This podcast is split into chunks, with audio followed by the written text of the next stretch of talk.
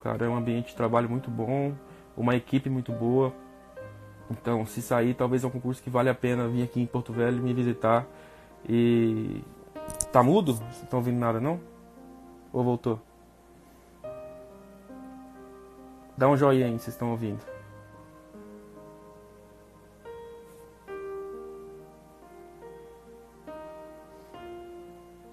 Ah, então beleza, vou voltar. Então, assim, é, Rondônia é, é um. Peraí. Rondônia é um concurso que vai valer. Vai valer bastante. Deu Felipe.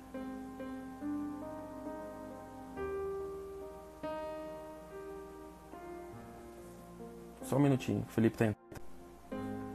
Então, pensem bem que eu acho que Rondônia pode valer a pena fazer. E a última é Alagoas, que é um concurso muito concorrido. É, então, mandem bala que ano que vem, na melhores hipóteses, quatro PGs aí. Aí deu certo? E aí, beleza? Demais, Rapaz, pô. eu abri uma live e você abriu também. Aí a turminha ah. lá e fazia, ó, oh, o Lucas abriu lá. Ah. Aí eu, ah, velho. O e papo aí, rolou bem. Bicho, eu tava falando aqui um assunto muito papo cabeça, velho. Não sei se é de meia-noite e vinte, velho. Mas é meio que assim.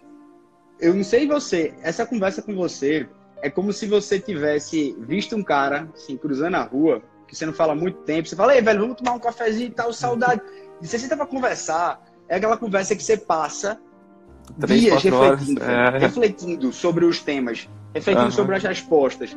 Uhum. E é, é, justamente essa percepção de quando a gente começa agora nessas festas de final de ano, ir pro protocolo, fazer coisas por rituais, simplesmente não estou criticando os rituais, mas fazer por fazer, que a gente começa a perceber que às vezes tem umas conversas que elas ficam beirando a superficialidade, que elas vão e voltam falando mal das pessoas, que elas vão e voltam falando de aparência, falando de futilidade. E faço, velho, cadê a profundidade, velho?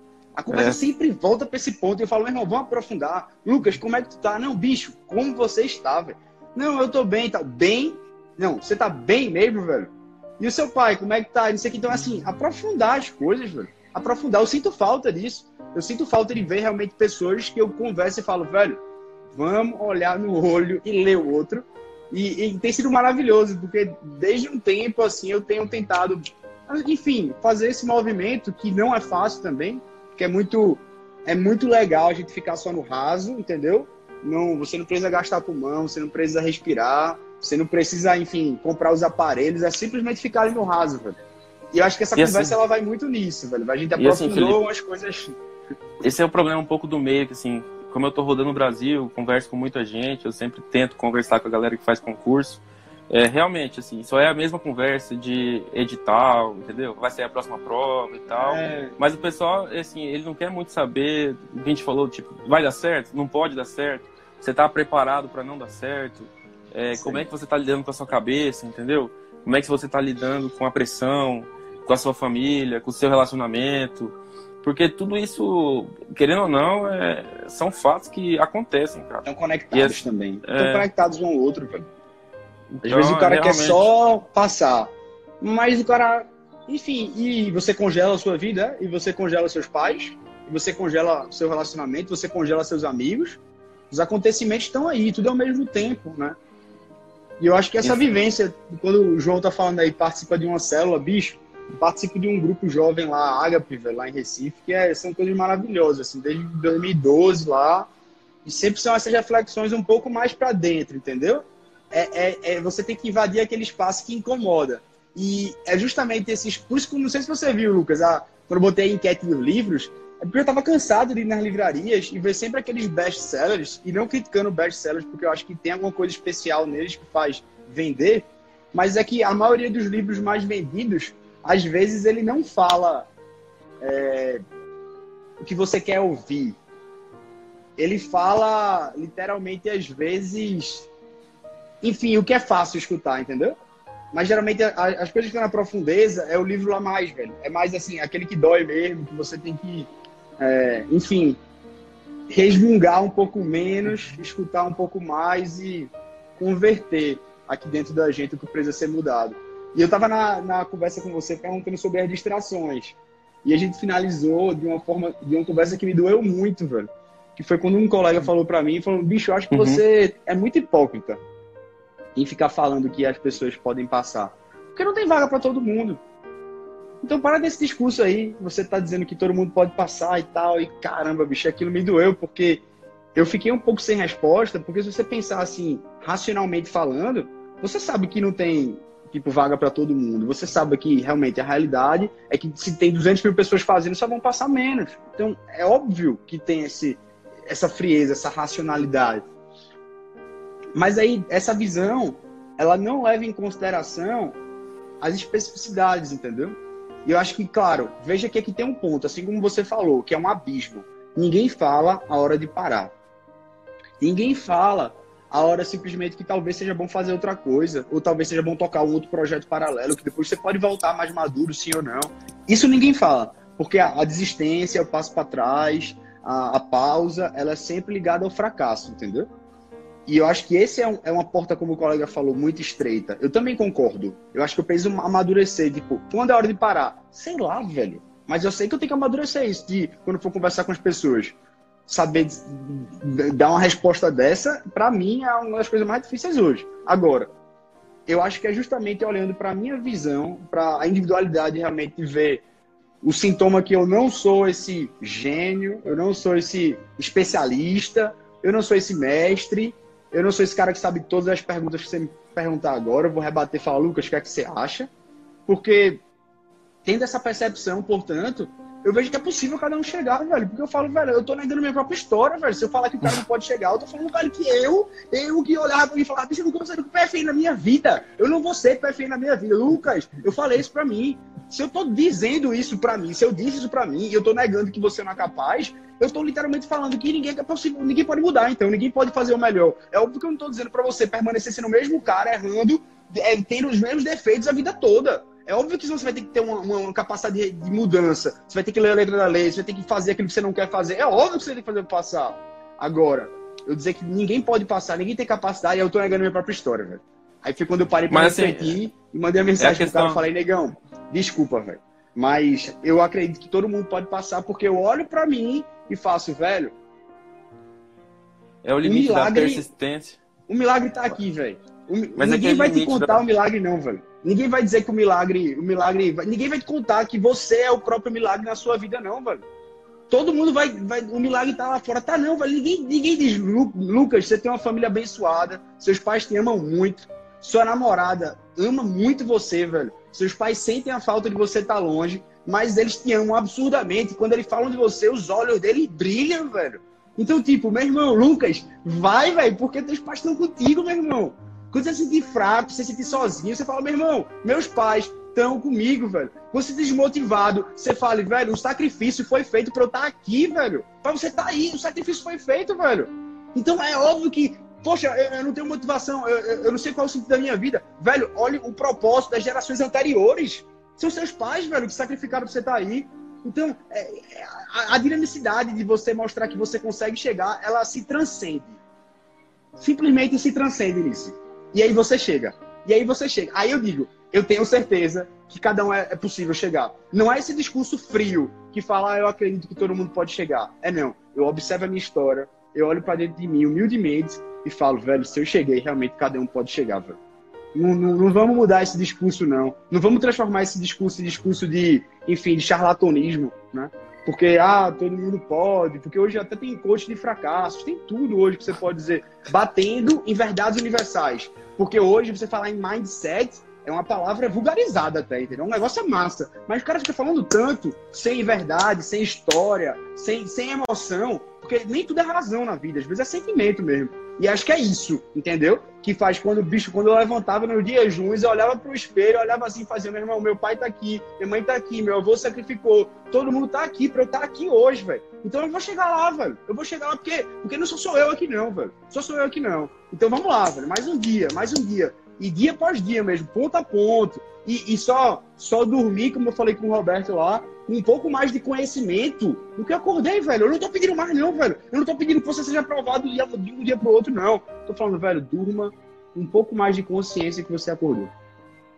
Nada mais. É, cara, assim, eu vou contar um pouco do, do, do meu, do meu depoimento, né? Que você estava falando, você até me emocionou um pouco.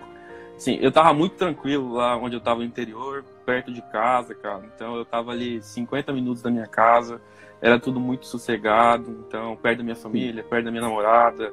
E aí era tudo muito confortável. Quando eu tenho um ano e meio decidi vir para Porto Velho, é, financeiramente não mudou nada. O que eu ganhava lá eu ganho aqui, então eu não estou ganhando mais aqui. É, e, e, realmente, hoje eu estudo muito mais. Hoje eu pago um preço muito alto por isso, cara. Porque às vezes eu me sinto sozinho, eu deixei família, deixei amigo. E é, é complicado, cara. Tem hora que se, se você se pergunta, cara, será que eu fiz bem, entendeu? Será que eu fiz certo em, em ficar um pouco mais longe? É, não, não, é, não é fácil, não é uma coisa que você fala, ah, você está estudando. Você passa na sua vida assim por, por muitos questionamentos.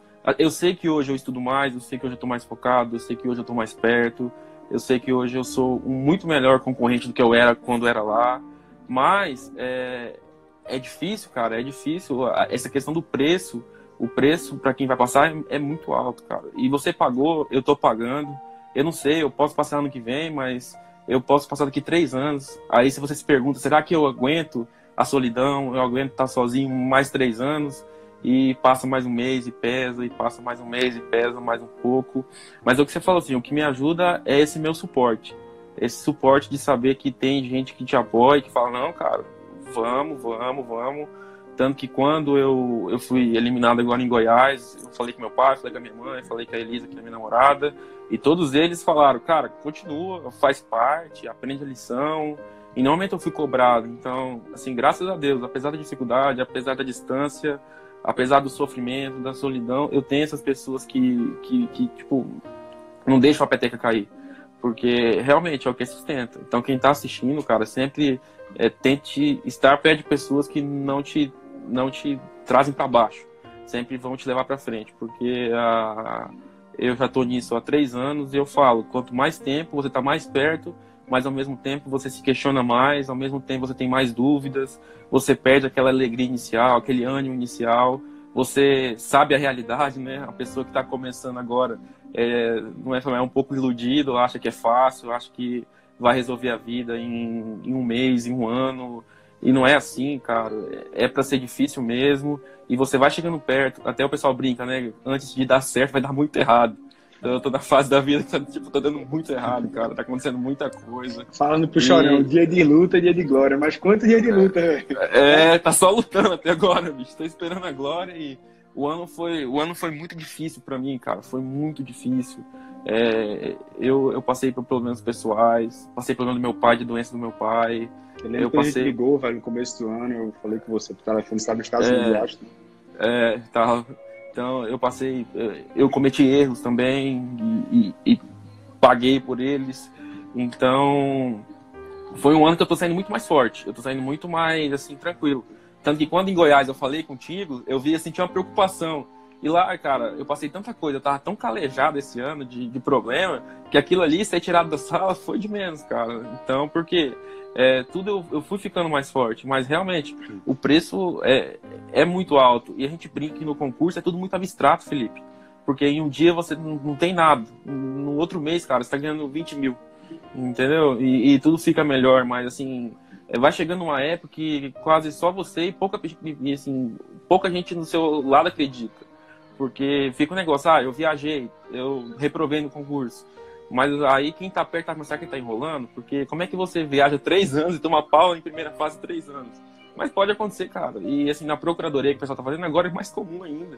A gente tá falando em um nível absurdo, a gente tá falando em corte de 83%, 84%. É. Isso é uma coisa surreal, cara. Isso, assim, é, tem, eu até brinco.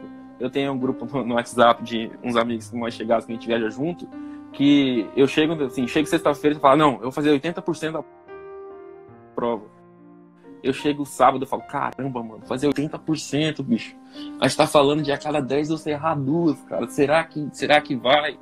E assim, eu sei que vai, mas assim, é muito, é muito abstrato, cara. E assim, a cada dia que passa, o nível fica maior, a, a, a galera é mais preparada. E assim, o que eu vejo da procuradoria, até o pessoal que tá assistindo, o que é diferente das outras carreiras, eu acho que a galera da Procuradoria é mais unida, entendeu? É, o uhum. clima de competição é menor. Então você uhum. consegue sair depois da prova e não ter ali o pessoal querendo assim, ah, eu fiz mais, tá todo mundo querendo conversar e trocar experiência.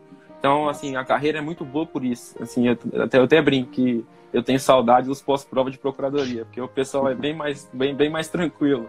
Mas, assim, é, é, esse ano eu aprendi muita coisa, eu aprendi o, o, preço das coisas, e isso que eu não sofro, cara. Que eu te falei, graças a Deus eu tenho um bom cargo, graças a Deus eu tenho uma boa remuneração para minha idade, eu tenho consciência disso, eu tenho uma família estruturada, eu tenho um monte de gente que me apoia. E eu fico imaginando, caramba, cara, aquele cara, sei lá, que advoga, que precisa do alvará para fazer a prova, que aí o alvará não sai, e aí o cara tem que dormir no aeroporto, que aí tá, sei lá, o cara é casado e a esposa bota uma pressão que tem que passar logo, tem que passar logo, e aí ou tem filho e o filho tá crescendo e, e ele tá perdendo uma fase, uma fase da vida da, da, do filho dele por um por um concurso. Então, é o que eu falei, cara, na escala do sofrimento, Felipe, eu achei bem legal essa frase que eu vi. Sempre tem alguém que sofre mais que você, que você pode ajudar, mas sempre tem alguém que está melhor que você que você pode pedir ajuda, entendeu? Então eu sempre tento olhar, pedir ajuda para quem está melhor que eu, pedir conselho, pedir, pedir ajuda na hora que eu estou precisando mesmo, mas também olhar aquele que está pior que eu que eu posso ajudar. Então, eu, eu, sempre, eu, tento, eu sempre tento ver. Então, quando eu vou para concurso, eu não olho a pessoa como concorrente, e não estou sendo demagogo, não. Porque é o seguinte, eu acredito muito que cada um tem o seu lugar, cara. Tem, cada um tem a sua função. Tem o seu plano, tem, gente, cada um tem é, a sua função. Aquele concurso que é para ser seu, então, então o cara não é meu concorrente, cara. Porque se for para ele passar, cara, aquela questão que ele chutar, ele vai acertar. Ah, vai cair na segunda fase a peça que ele mais treinou, entendeu? Então eu acho que a gente tem que é, tentar ser, ser, mais, ser mais humano e, e olhar quem está do nosso lado. Porque realmente, se você perguntar para 10 concurseiros, 9, o ano foi muito difícil. E a gente vive um final de ano realmente de reflexão. De a minha reflexão do final do ano realmente é essa, que eu tenho que ser persistente, que eu tenho que tentar, que eu estou mais perto do que eu estava ontem. Mas também, cara, se a vida continuar e eu não for aprovado, eu estou feliz também e eu fiz o, o que dava para fazer. Eu não vou carregar na minha vida esse peso que eu poderia ter feito melhor. Se não for para ser o Lucas juiz, o Lucas procurador, o Lucas promotor, eu vou ser o Lucas servidor do judiciário feliz e vou buscar outras coisas da minha vida. Mas assim, eu vou esse suporte, tudo me faz a, a ter no fundo aquela certeza que eu vou chegar. É, é o que eu falei, eu também sou mais novo, tenho 26 anos, então tem muito da vida ainda para viver. É, e, e, e, assim, se chegar aos 30, beleza. Mas assim, para quem tá assistindo que tem 35, 40, que tem filho, Lucão, é vai, história, velho. Esse final de semana eu tava conversando com o Roberto aqui, que tá na live. O Couto, a gente já trocou uma ideia. E então, eu acho que quando o cara tem um filho, é feito o Roberto fala, o cara transcende, entendeu? Aí o cara. Enfim, é, tem jogador, né? E aqui falando bem brincando, meu irmão era jogador de futebol, né, Lucas? Uhum. E aí, meu irmão dizia quando os jogadores estavam, tipo, tá nessa fase de jogador base, tá tentando subir pra equipe principal aí e tal. Aí, vez ou outro, o cara, tipo, tinha um filho, assim, né? Aí os jogadores, tipo, brincando, ele falando, né, jogador tem que ter filho para vingar, pai, tem que ter filho para vingar. que é, tipo, é literalmente a dificuldade, a transcendência que a gente vê realmente no nosso esforço, que a gente vê que a renúncia, a gente vê que tudo se justifica, porque não é pra gente, velho. No fundo, no fundo não é. Você sabe que não é. Então, acho que eu tive uma conversa muito boa com o Roberto, ele tá escrevendo uma mensagem, não tô conseguindo ler, mas ele tem uma, enfim, a gente tava lá em Goiânia, e eu acho que essa é a ideia, entendeu? Que você começa a transcender quando você começa a ter esses pensamentos um pouco maiores que o, simplesmente o seu é egoísmo, ou não posso falar que é egoísmo, mas no cargo para você. No cargo, nos, no cargo não, velho, no cargo no salário para você. Você pode utilizar o cargo para fazer a diferença. Pode. Mas também pode utilizar o cargo para fazer o mal, velho. Como a gente estava comentando sobre poder. Então, vai ser sempre uma linha muito subjetiva, eu acho que você com esses pensamentos não tem como os planos realmente não serem maiores, velho. A gente não tem como ter controle de tudo, velho. E chega uma hora realmente assim que a razão ela se embebeda de si mesmo, entendeu? Você começa a ficar inebriado com tudo. E tem uma frase do, do Nietzsche, que apesar de ser um ateu, tem umas coisas que eu gosto muito, apesar de ser ateu, eu digo, apesar de aparentar ser um ateu, porque eu acho que tem muitos amigos meus que se dizem ou são ateus e os atos e atitudes são de amor. Eu admiro. Tem um, um dos melhores, um dos melhores amigos meus, é um cara que se diz ateu e o cara é puro amor. Então, assim, uhum. independentemente de ateu, religião ou não, né? Mas o Nietzsche tem uma frase que ele fala isso, velho, que ele tá.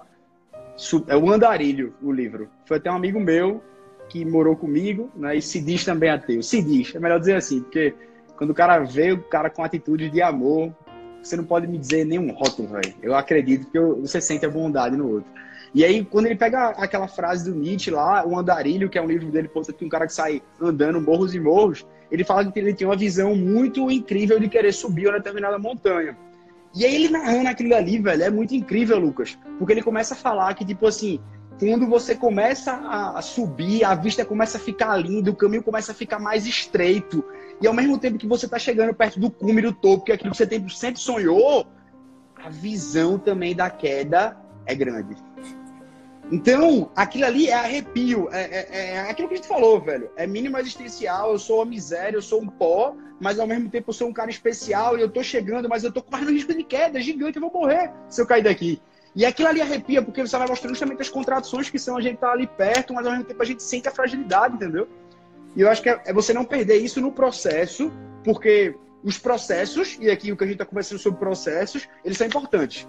Para você, quando chegar lá, ter a sua diretriz do que é poder, do que é, do que você vai fazer, do que você não deve. Porque senão, se a gente é, racionaliza muito, acha que é só marcar X, que é só falar que quer muito, que é só escrever lá o que você decorou, velho, velho, não vou dizer, mas tem muitos exemplos práticos, tem muitas histórias de pessoas que quando passam, falam assim, busquei tanto, alcancei. E agora? Alcancei tem história, né? O cara que é analista, vira juiz, aí passa dois anos, volta a ser analista, que não viu. Tem história para tudo, velho. Tem história para tudo, porque no fundo você que faz a história, velho. Você que constrói a história. Se eu te falar que, Lucas, eu fiquei muito triste por causa disso do Pará, ninguém vai negar. Isso é, isso é história, velho. Eu fiquei triste. É história, entendeu? Eu fiquei feliz, é a história. Você que conta a história, velho. Você é vai deixar que os outros contem por você, você vai deixar que os outros te rotulem, você vai deixar que alguém te diga, ah, Lucas é um cara assim, velho. Não, não. Pode ser. E isso é também o que faz o mal das pessoas, né? Às vezes a gente, eu tive essa conversa com você hoje, daqui a três anos eu falo, não, eu já conheço o Lucas, o Lucas é aquele cara, aquele cara, aquele cara. Velho, você quer dizer que em três anos você continua sendo o mesmo. Não, eu mudei. Ah, mas Lucas também não pode mudar, então, né? Lucas tem que ser o mesmo. Isso é as coisas que eu mais ficava brigando com os outros assim nessas conversas. Quando as pessoas falam, ah, eu conheci o cara, velho, na adolescência. na infância, fui amigo dele. O cara é assim. Sério, velho? Esse tempo todinho o cara continua sendo assim, né? Então, eu acho que no fundo, no fundo. Qual foi a tua música mais escutada, Lucas, esse ano aí? Curiosidade. Neto Cristiano, mano. Só sofrência, mano. Só sofrência. Esse ano só foi sertanejo, só. Ai, vontade de chorar. Eu acho que a, as sofrências são as, são as, as dores que a gente mais compartilha junto. A solidão é uma coisa que a gente mais compartilha junto. Os momentos de solidão que são importantes, mas ao mesmo tempo também que podem nos afundar, eles são, eles, eles são comuns, entendeu? Só que veja, mas a solidão tava... é assim, Felipe. Eu aprendi a, aprender com a solidão também, cara. É, porque é, é, alguém comentou aqui, e é verdade, cara. É, é, a carreira, no, no, fundo, vai ter um pouco de solidão também. Vai ter horas que você vai estar sozinho, entendeu? E você vai ter que saber lidar com a, com a solidão. Você vai ter que saber que tem horas que você vai olhar pro seu lado, cara, vai ter quatro pessoas, cinco no máximo. Não tem mais não, mano. Entendeu? É. Então você vai ter que saber lidar, você vai ter que assim, como é que dizer, gostar de si mesmo e saber que vai ter momentos que é só você e você, nem seu pai, sua mãe, sua esposa, seu filho. Vai ter momentos da vida que uh, você vai ter que olhar e saber que você vai ter que decidir aquilo, você tem que passar por aquele momento sozinho. Então, essa parte, até isso, cara, o que eu aprendi esse ano também, tudo, tudo, tudo você tira uma lição. Então, da solidão eu também tiro a lição. Hoje eu sou um cara que. Eu sou um cara que lido até bem com a solidão. Tem até a história que, assim, pelo menos tem uma vez por ano sozinho, né? Sem conhecer ninguém e tal. para você aprender a Sim, gostar. A é, gostar de você mesmo. Então hoje, assim, eu consigo gostar de mim. E hoje eu tento buscar o equilíbrio. Por exemplo, eu vejo, eu tava até conversando com o Marcelo, que é PFN, você lembra, o Moduzanini? Ele sim, falou sim, que sim. é gente boa pra caramba. Ele falou assim, cara, eu engordei 20 quilos. Ele falou na preparação dele, na época que eu tava conversando com ele. Falei, Marcelo, tô chegando, mano. Eu guardei 15 já, então falta só 5 pra posse. É. Então, hoje eu tento me alimentar melhor, entendeu? Eu tento ser uma pessoa mais equilibrada. Porque realmente, assim, a, a ansiedade é, tudo muito complexo. Tudo e eu tento né? colocar isso nos pratos e, e, e, e tentar. E pessoas como você, como que eu vou conhecendo no caminho, esse grupo que eu falei que eu viajo, é, assim, é muito plural, tem da, da, da, minha idade, que é mais moleque, assim, do cara que é uhum. é casado e tem filho, e tem os problemas dele de ser casado e ter filho, entendeu? Então, às vezes, você olha para ele e você fala, cara, mano, eu sofro muito pouco, é, eu sofro muito pouco perto de você, você é um guerreiro, cara, eu sou... Aí você para de reclamar também dos problemas que você tem, porque é aquela história da escala. Sempre vai ter alguém que tá ali numa mesma situação que você e tá ralando muito mais, cara. E tá sofrendo muito mais. E o cara é, persistente, o cara é persistente. Você tem que ser também. Você vai olhar pro seu problema é. que você, você vai resolver. E ficar ouvindo você falar e ver depoimento também. Tem hora que ajuda. Tem hora que aquilo é o combustível que fala, cara, se a pessoa passou por isso, eu posso passar também. E cada experiência é uma experiência e a gente vai vivendo. Mas a pessoa pra mim da live, a live não tinha assunto, não. O pessoal tá aqui assistindo ainda, pô. O pessoal tá é, querendo assunto, velho. O assunto é... tá sendo é. construído aqui. A é... gente tá tomando um cafezinho aqui, o um chazinho, é... velho. Mais de hora já. Uma hora Mas assim, é... é. mas é, é muito bom, cara. É, hoje eu saio dessa conversa muito melhor, assim, de, de força mesmo, porque é, eu vivi um ano, repetindo, também repetitivo agora, mas muito complicado, em que eu realmente coloquei muita coisa na, na cabeça. Não de desistir, mas de trabalhar com todas as hipóteses que eu poderia passar. Uhum. E, e tudo isso eu, eu, eu realmente saio mais forte. E eu sei que, mano, eu vou chegar, velho. Eu, eu tenho essa certeza, eu vou chegar. Eu não sei qual carga, eu não sei aonde, qual cidade, mano, essa parada tem que rolar. Aí, eu já gastei muito aí, dinheiro, já gastei muito aí, tempo. Agora, agora vai, não tem como voltar. Agora vai, velho. E, e assim, excluir quem me deixava para baixo. Eu, outra coisa que eu aprendi, cara. Nem todo mundo é seu amigo, nem todo mundo que te cerca é seu amigo. Você tem que saber selecionar suas amizades, entendeu? Tem gente que tá ali só pra te, só pra te derrubar. E assim, não é nem consciente, é da pessoa. É da pessoa. Então ela, você tem que saber filtrar melhor com quem você convive porque quando você tá bem, Felipe, essa pessoa não vai te atingir. Mas tem hora que você vai estar tá mal, cara. E se você der ouvido para esse tipo de pessoa, você tá, você tá no sal. Tá no sal e você vai acabar desistindo. Então, esse ano também eu selecionei melhor minha, minhas amizades. Eu soube escolher estar tá andando com gente que realmente me, me ajuda. É, aqui falou que eu não comento. Assim, é, tinha muito isso, né? Que eu não vou comentar porque tem muita gente secando, né? Cara eu sou meio bocudo, eu tenho dificuldade com isso de não ficar falando. Mas é realmente, eu tô tentando também ficar espalhando menos a minha vida, entendeu? Porque tem, tem projeto seu que eu acho que você não tem que falar para ninguém, cara. É, porque se não acontecer e tal, gera uma, uma pressão desnecessária que você não precisa viver. Então eu tenho também a, aprender a ficar quieto às vezes, eu acho que eu sou meio bocudo às vezes. Até na página aqui, às vezes eu posto uma coisa e falo, caramba, mano, não precisa ter postado isso não, entendeu? Arrumar confusão à toa, querer causar à toa. Então, eu tenho ah, tentado nessa caminhada ser uma pessoa melhor. E realmente, no cargo que eu chegar, fazer diferença. Saber o porquê eu tô lá.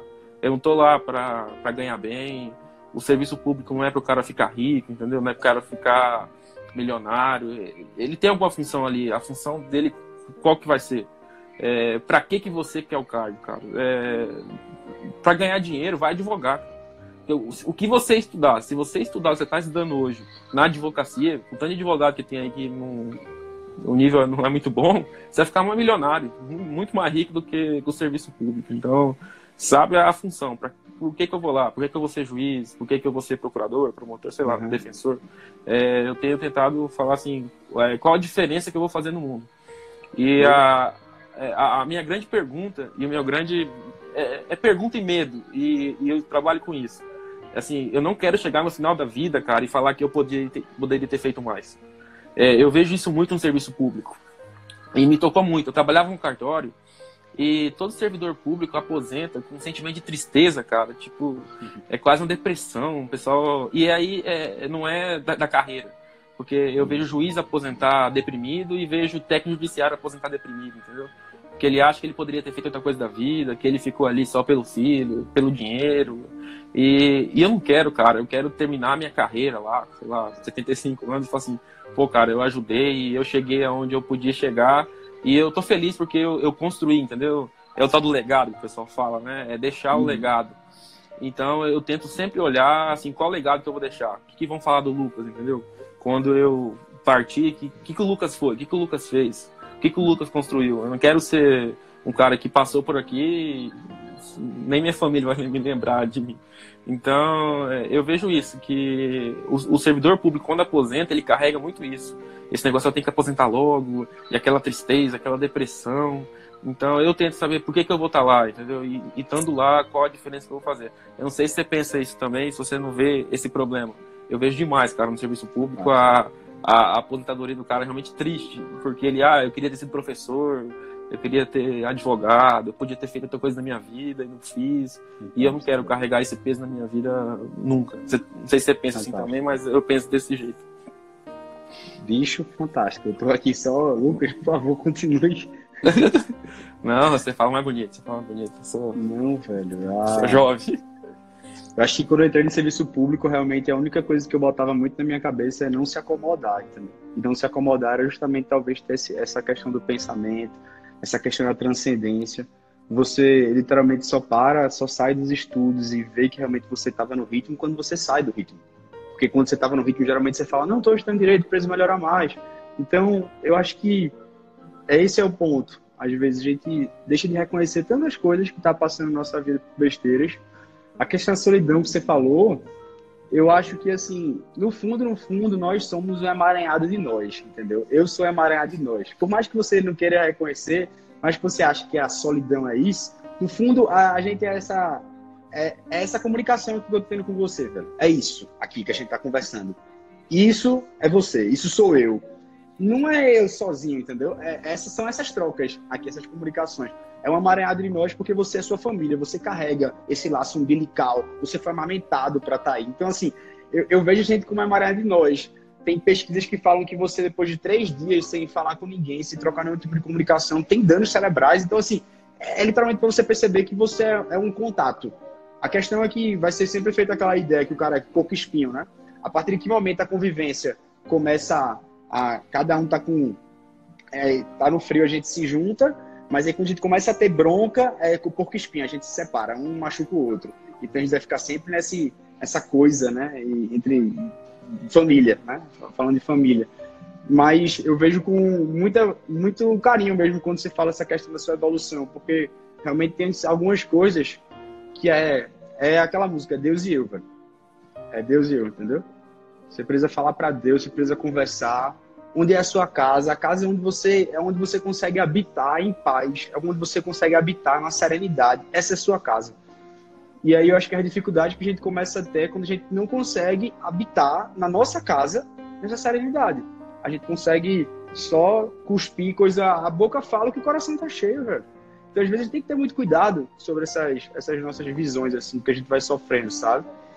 E da música assim, velho, que eu queria falar só é que eu acho que a música que realmente que mais foi dentro dessa, dessa linha esse ano que eu mais escutei. Não sei se você já escutou falar, uma música que é Aquieta Minha Alma. Não, eu vou ouvir, eu vou ouvir. Depois escuta, velho. Aquieta Minha Alma. dormir hoje. Vê se eu consigo ah, dormir hoje. Bota ela pra dormir. Vou botar pra dormir.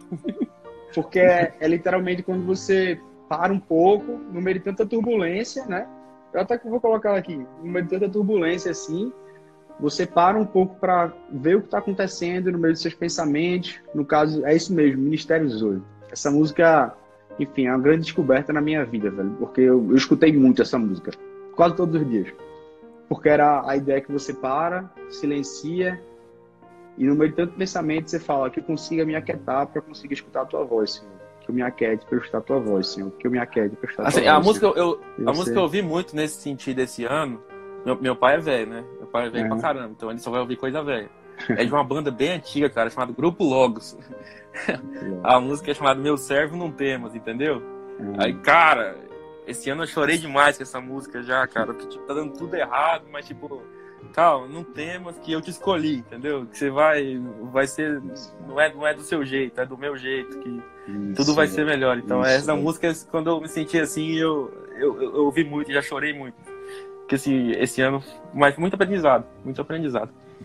Mas eu vou, eu vou ouvir a música, vou colocar pra dormir aqui. Ah, velho, tem, tem alguns hinos, uhum. eles são, diz aí. Não, não, pode falar, tô te ouvindo. Não, tem alguns hinos que a gente precisa sempre resgatar para a gente se resgatar. Não é para os outros, não, entendeu? Não é aquela mensagem que eu escuto e falo essa mensagem para meu pai, para minha mãe. Não, é para mim. É para mim, é para você. Às vezes a gente quer dar muitas coisas para os outros. É a cara de fulano, é a minha cara. E aí, por isso que às vezes, assim, essa conversa que eu tô tendo contigo, eu acho que é uma das primeiras vezes que eu tô me abrindo tanto, assim, em relação a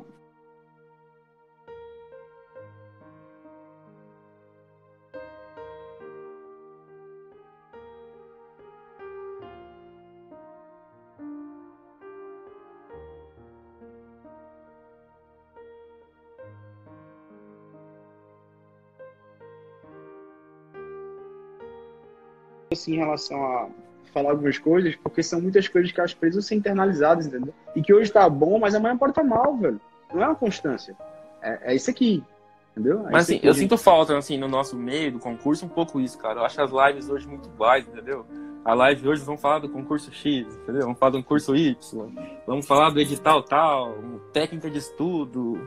E assim, e é muito robô. pouco. É, é muito pouco da caminhada. É, é muito robô. E assim, é muito pouco da caminhada, cara, porque, tipo, a gente tá falando aqui e a galera não sai, entendeu? Porque tem ligação, porque eles estão se sentindo. Assim, cara, eu vivo isso também. eu vivo também. Falando de outra música do pessoal, ouvir aí, tem uma também que eu gosto muito do Baruch, né? Que tipo, que ele fala que, que Deus continua sendo bom, Deus continua sendo Deus. Ainda entendeu? que não aconteça, né? É, exatamente. Porque exatamente. essas aí são as suas vontades, aí são, são os seus quereres são a, é. os, seus, os teus dedos. E que às vezes eu acho que a única coisa que, a gente, que eu tenho mais cuidado assim, nessa relação é quando eu tô querendo ser Deus de mim. Exato, cara. Isso é quando é eu tô querendo ser Deus de mim. Até quando e... eu tô querendo que Deus seja o meu Deus. O meu, o meu Deus. E não o nosso. E, e eu tenho, é... assim. Você nem sempre o que você acha que é melhor para você é melhor para você. Por isso que eu falo da carreira, do cargo, entendeu? Isso é, é você ter a, a, a, consciência de ter a resiliência, de ter a, a, persistência, mas também, cara, de chegar a um ponto da vida, de falar que o cargo não é tudo. Que você, você pode fazer outra coisa também, você pode ser feliz, e lá na frente você pode falar assim, cara, como é que um dia eu pensei em ser juiz aqui? Hoje eu sou muito mais realizado fazendo X coisa. Então, é uma coisa que você vai carregar para sua vida inteira. Eu acho que o pessoal que está assistindo tem que carregar. Sempre tá, sempre ser persistente, assim, eu sou persistente, sempre tentar, nunca desistir, mas saber também que às vezes não é para você. Eu acredito muito em dom, cara. E a carreira também é um dom. É, uhum. Então, às vezes, seu dom é, um pra, é para outra coisa. Então, sempre assim, eu não tô querendo desanimar o pessoal, quero que entenda. Você consegue me entender? Consigo, eu quero, consigo. É, é, eu, é porque eu aí, falar... aí, toca numa individualidade tão grande que às vezes eu é. fico com receio de. Eu também, eu não gosto de falar, não. Eu acho não que é de cada um, cara. É de é. cada um. O que eu quero é, é, ser diferente e suscitar esse questionamento em todo mundo. Eu acho que todo mundo tem que carregar tem isso, ter, entendeu? Claro. Sempre tem que se perguntar se é isso que você quer mesmo, é o que você falou de procurar carreira, saber como que é. é sempre estar tá, pessoalmente é, questionando é, se é aquilo, se você vai ser feliz. Foi o que eu te falei, cara. O que, que adianta você passar, virar juiz e precisar tomar Rivotril para dormir, precisar tomar remédio tarja preta? Você acha que isso é felicidade, cara? Não é não, mano. Não é. Não é. Você vai ser um cara infeliz. E assim, a, é tudo você saber, você tá feliz onde você tá. E tá feliz com o momento que você vive. Então, sempre, assim, eu sempre me questiono. E eu sempre vou, e sempre vou me questionar. Se eu passar também vou me questionar. Será que eu estou sendo um bom juiz? Será que eu estou exercendo bem a carreira? Será que eu não estou abusando do poder? Porque eu acho que em algum momento o Felipe vai abusar do poder dele e ele vai ter que ter a autocrítica de falar assim, não, cara, aqui eu realmente estou abusando, aqui eu realmente não fui legal. É, é, é, então, eu, hoje eu tento me cercar realmente de pessoas que vão me colocar no chão. Porque em algum momento da vida, com o poder, você vai abusar do seu poder abusar que eu falo não é uma coisa muito grande, são pequenas coisas, cara, mas você vai é, passar um pouco do ponto e você vai ter que ter alguém que te, te segure. Então, eu acho que a live é muito bom para isso. Eu acho que tinha que ter mais. Eu acho que assim, tem muita gente que pode passar a, a, a experiência de uma forma mais humana, cara, de uma forma menos comercial, vamos dizer assim. Boa. Não que não seja importante, eu, também não acho um crime, não. Eu não criminalizo, não. não. Acho que cada um, mas é, é, ser verdadeiro, cara. Ser verdadeiro. Acho que todo mundo pode ganhar o dinheiro isso. dele também, faz Boa. parte. Gostei. É... Eu acho que isso é o que mais me encanta Por exemplo, hoje, é a autenticidade. É ser autêntico, cara por exemplo, o conteúdo do PGE é, cobra um valor, entendeu? Mas você tenta fazer algo que fique entre eu ganhar minha remuneração também e passar real para a galera de como que funciona e tentar ajudar. Então, tudo isso é o que vale. O que vale é a questão da humanidade, cara. O que eu mais prezo hoje é a humanidade. É a humanidade. Por exemplo, eu faço meu material, é ter humanidade com quem está lá comprando, entendeu? É a humanidade sabendo que a pessoa está depositando ali a vida dela. Então, tentar passar esse, esse lado humano que é muito pesado. E, e não ter vergonha de expor minha vulnerabilidade. Tipo assim, cara, eu também sofro. É, eu tinha até o, negócio aí da minha postagem, né? Que o cara falou que eu não passei nada. E, e saber ler isso, cara, e, e não levar, tipo, mano, desculpa isso, mas foda-se, eu não passei nada. Eu não é, tô aqui não é pra, passar, pra, pra, pra, pra, é, tua voz e tua história, não, velho. É, entendeu? E, e saber que cada um vai passar no seu tempo, cada um vai passar no seu tempo, da sua forma, e a gente está aqui para ajudar as pessoas e, e, e, tentar, de alguma forma, fazer com que elas cheguem no caminho delas também. Então, isso tudo, essa live foi muito massa, cara, assim, eu saio bem feliz mesmo e, pô, se deixar aqui a gente fica três horas falando de tudo. Não, eu tô assim, eu confesso que eu tô um bate-papo com você, entendeu? Eu sei que tem pessoas é... aí, acaba tá dormindo aqui quase, eu já tô aqui também dando um bucejo, mas é. é, é justamente essa visão de que, bicho, é muito difícil, velho. Porque quando você vai fazer uma prova, eu pensava muito nisso. Eu sento na cadeira e fico vendo a galera, né? E eu fico, antes naquele momento de concentração, antes de fazer uma prova, eu fico, pô, velho, o que é que esse cara tá carregando dentro dele, assim, velho? Pra chegar aqui. Tipo, por exemplo, vê, vê que besteira. Eu cheguei lá em Goiânia pra dar uma pós-graduação esse final de semana agora. E aí eu sentei com todo mundo que tava lá e falei, ó, oh, o que é que você carrega aqui dentro dessa sala. Sobre esse tema aqui, quais foram os livros que você leu? Quais foram as experiências que você teve? Pronto, a aula vai ser com base nisso. Eu estou escutando cada um, vou fazendo. Então, às vezes, como é que você senta e fica assim, caramba, velho, será que realmente só eu mereço? Será que realmente essa prova tem que ser minha mesmo? Será que não tinha mais gente que eu na caminhada, mais preparado que eu, que se esforçou mais, que merece mais? Será que Exato. às vezes realmente não tenho que não é se colocar naquela filha que o Will Douglas fala, não. Porque se colocar só pacientemente na fila não faz você passar. É se colocar na fila e estar tá em constante mudança. Né? É estar tá em constante mudança. Porque senão, se colocar pacientemente na fila e continuar errando financeiro a vida toda sem estudar, você não vai passar, não, meu amigo. Agora, será que é. às vezes você também não tem que parar um pouco para, assim, diminuir-se um pouco mais nesse processo de concurso? Que eu acho que essa isso aí é, é o problema do concurseiro, cara. O concurseiro, é, é, falta um pouco isso. É dele, assim, só olhar para ele e falar assim, ah, eu mereço. Mas é o que você falou. Às vezes o cara que vai passar, ele tá mais tempo nisso, ele já passou pelo que você tá passando, ele teve uma técnica melhor de estudo, ele teve uma preparação melhor, ele teve uma frieza maior. Ele mereceu, cara. É merecimento. Entendeu? É merecimento. E, assim, falta um pouco. Não é humildade, que achar uma palavra. Pode ser também, humildade, Não, bicho, é, sei lá. Talvez seja a questão é, da paciência de... mesmo, que hoje está muito difícil para todos nós, para todos nós. Porque hoje com esse negócio de rede social, os feitos, eles perderam, perderam legitimidade, velho. Vai ter aí um, um, um Bruno Henrique, um Gabigol, vai ter um cara mundial, aí vai ter um menino com 5 anos que vai se formar, vai ter tudo, velho, pra você imaginar. Então, hoje em dia, como está muito chamativo, né? Vai ter o Júlio César, que virou juiz do Rio Grande do Sul, juiz de São Paulo, não satisfeito, foi lá e foi é, o primeiro do PF. Vai ter sempre pessoas com feitos extraordinários, entendeu? Em todos os lugares, porque isso simplifica. É feito o jogo do. O jogo que o pessoal liga flash, o pessoal joga. Velho, uma coisa era ser bom no bairro, uma outra coisa é o cara ser bom aqui, na sua cidade, em Molina de Moura. Agora vai ser bom com o muro todo, velho. Vai ser. Então, como, como isso tornou uma amplitude muito grande, faz também com que você se diminua um pouco e fala, velho, teus feitos não são extraordinários, não, velho. E, e por que, que é extraordinário, na verdade?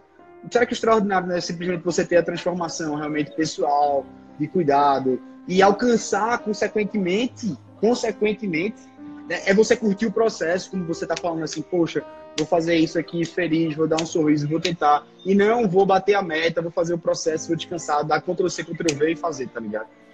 Então. Ah, isso aí foi legal. A Elisa, me, a Elisa me deu uma, cara, que foi agosto, setembro.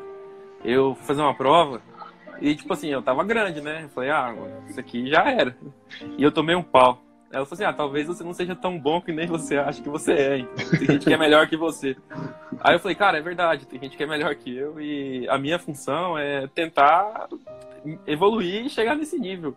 E nesse dia, assim, eu aprendi realmente a, a ter essa consciência que talvez eu não esteja no nível ainda. Talvez eu precise melhorar, eu preciso estudar mais. E que não é culpa, não foi sorte, entendeu? Foi fase da vida mesmo. Que eu tenho que aprender a, a chegar naquele nível. Não adianta, cara. Eu não vou virar juiz de São Paulo em um ano, entendeu? Tem cara que já tá no nível muito mais alto. E o, o merecimento é isso. O, o, o, justo do concurso é esse. Vai passar quem, quem merece mais, quem se dedicou mais, quem tem mais tempo, quem tem mais experiência. E saber o seu lugar. Assim, graças a Deus, Felipe, desde o começo, eu sempre soube muito o meu lugar. Eu sempre fui muito. Não cético, mas eu sempre fui, eu nunca fui muito iludido, cara. Eu sabia que ia ser demorado, eu sabia que é, é gradativo, eu sabia que você chega num limite ali e que a partir daquele limite tudo é mais difícil. A gente fala, para você chegar em 70% é um tapa, mano. Em seis meses você chega a fazer 70%. Agora vai chegar a 80%. Aí, aí não, é um, não é são seis meses, são anos, cara. Porque é, esse detalhe é o que a gente busca para passar é o mais difícil. E que Sim. o pessoal tem que ter que. E é o mais demorado. Mas é o que mais vai fazer você chegar lá e, e ser o melhor profissional. Então. É basicamente isso aí. Vamos fazer a parte 2, pô. Começar a é noite. Vamos fazer o madrugadão. Jogar madrugadão é, no CS, né? O cara que é, é, na, na Lan House. Eu joguei pra caramba, joguei pra caramba. joguei Corujão, pô. Ô, louco. Corujão. Virei altas noites. Virei altas noites jogando isso aí. Mas vamos fazer, cara, que foi muito bom. Velho, vamos começar mais cedo. Velho. Eu, eu começar mais cedo. na cabeça, velho, sobre esse tema, assim, da. Acho que você resumiu, assim, da. Da paciência e, no fundo, no fundo, de respeitar o processo, entendeu? Respeitar o processo. Eu sei que a gente quer acelerar, a gente quer no menor tempo possível, mas respeite o processo, velho. Respeite as fases curta, que tem que ter. Eu vou além, Felipe. Curta o processo, cara. Curta o ah. processo. Eu fico. Eu até questionei, eu tava agora em. Tava em Goiânia com um amigo meu. Falei, cara, será que no dia que eu passar eu não vou sentir falta dessas viagens? Sentir falta do pós-prova, sentir falta da galera, entendeu? Isso. Porque, assim, aí agora eu comecei a curtir. Comecei a curtir, pegar o avião, viajar, a fazer a prova, a conversar, Isso. a sair depois da prova. Eu comecei porque isso, eu sei que lá na frente eu falo assim, pô, isso é legal pra caramba, cara. Vai fazer falta um pouco. Hã? Hoje a gente isso. não consegue dar valor, mas vai fazer falta. Essa vai, pressãozinha de, de corrigir, de ter a atenção, será, de esperar o resultado. Eu sei que uma hora você vai falar assim, cara, eu, eu achava que era ruim, mas isso era, pô, era legal pra caramba, entendeu? É que nem aquele treinador que vive aqui, por exemplo, o técnico do Corinthians uma pressão do caramba e acha ruim. Aí vai lá pra Arábia e não tem pressão nenhuma, o cara quer voltar, entendeu? Porque o gostoso é aquela pressãozinha. Aí, eu acho que é muito isso. Eu acho que o processo é esse, é você curtir o momento que você tá vivendo. E uhum. assim, eu acho que na minha vida, às vezes, eu não curti muito. Eu não curti muito a minha faculdade, como eu deveria. Queria terminar logo. Ou eu não curti muito trabalhar no interior, poder ter amigos, fazer churrasco, morar, ter tudo mais perto. Então hoje eu tenho que eu aprendi com isso. Eu vou curtir, vou curtir a viagem, depois da prova vou, vou, conhecer gente, é o que você falou, do cara do meu lado aqui tem uma história, tem uma vida, isso. ele tem algo que ele pode me ensinar, entendeu? Tem algo, velho, tem algo, ele, tem algo. Ele, ele, tem algo que ele pode te passar. Não se é fecha é não, porque, vê, tu olha pra um cara e já rotula logo, velho, esse cara é isso, é arrogante, é aquilo, é aquilo. Tu deixa de permitir se conhecer o cara, deixa de permitir ter uma experiência boa, que tu pode, assim, poxa, que massa essa ideia por causa do teu rótulo que tu criou antes, entendeu? Não, e assim, respeitar assim, o processo é eu vejo uma galera que se tranca no quarto do hotel, entendeu? E fica ali. Eu acho que não, cara, sai, vai pro. Cada um com seus rituais, cara. É, não, não, vai. Não, não, não, não, depois da prova, Felipe, não antes. Ah, não, é, depois da prova, entendeu? Vai trocar Sim. experiência, cara, porque vai chegar a hora que essa experiência, essa troca, é conhecer aquele que você tá convivendo que vai te segurar, cara. Porque tem uma hora que sozinho você vai cair. Por exemplo, esse grupo do, que a gente tem de amigo, quando um tá mal, mano, manda lá, tem uma galera para incentivar, entendeu? Então vai, troca experiência, cara. A experiência é tudo. A experiência vai te segurar na hora difícil, entendeu? Ter aquele que te entende. Porque por mais que meu pai, minha mãe, minha namorada, eles me apoiem, tem coisa que eles não entendem, cara, porque eles não vivem aquilo, entendeu? Eles não vivem. Então tem coisa que eu vou falar que eles não vão entender. E só vai entender quem tá vivendo. Então é por isso. Eu acho que a pessoa tem que, toda prova, criar amizades porque vai ter um momento da, do percurso que só aquele que tá vivendo vai entender o que você tá passando. A dor que é, por exemplo, você não passar numa prova. É, agora, MP de Minas, possivelmente eu fiquei em umas três questões para a segunda fase. Pô, isso machuca, cara, machuca pra caramba. É, no Acre, eu fiquei por duas questões na segunda fase, entendeu? Quem tá de fora acha, não, continua assim mesmo, tá chegando.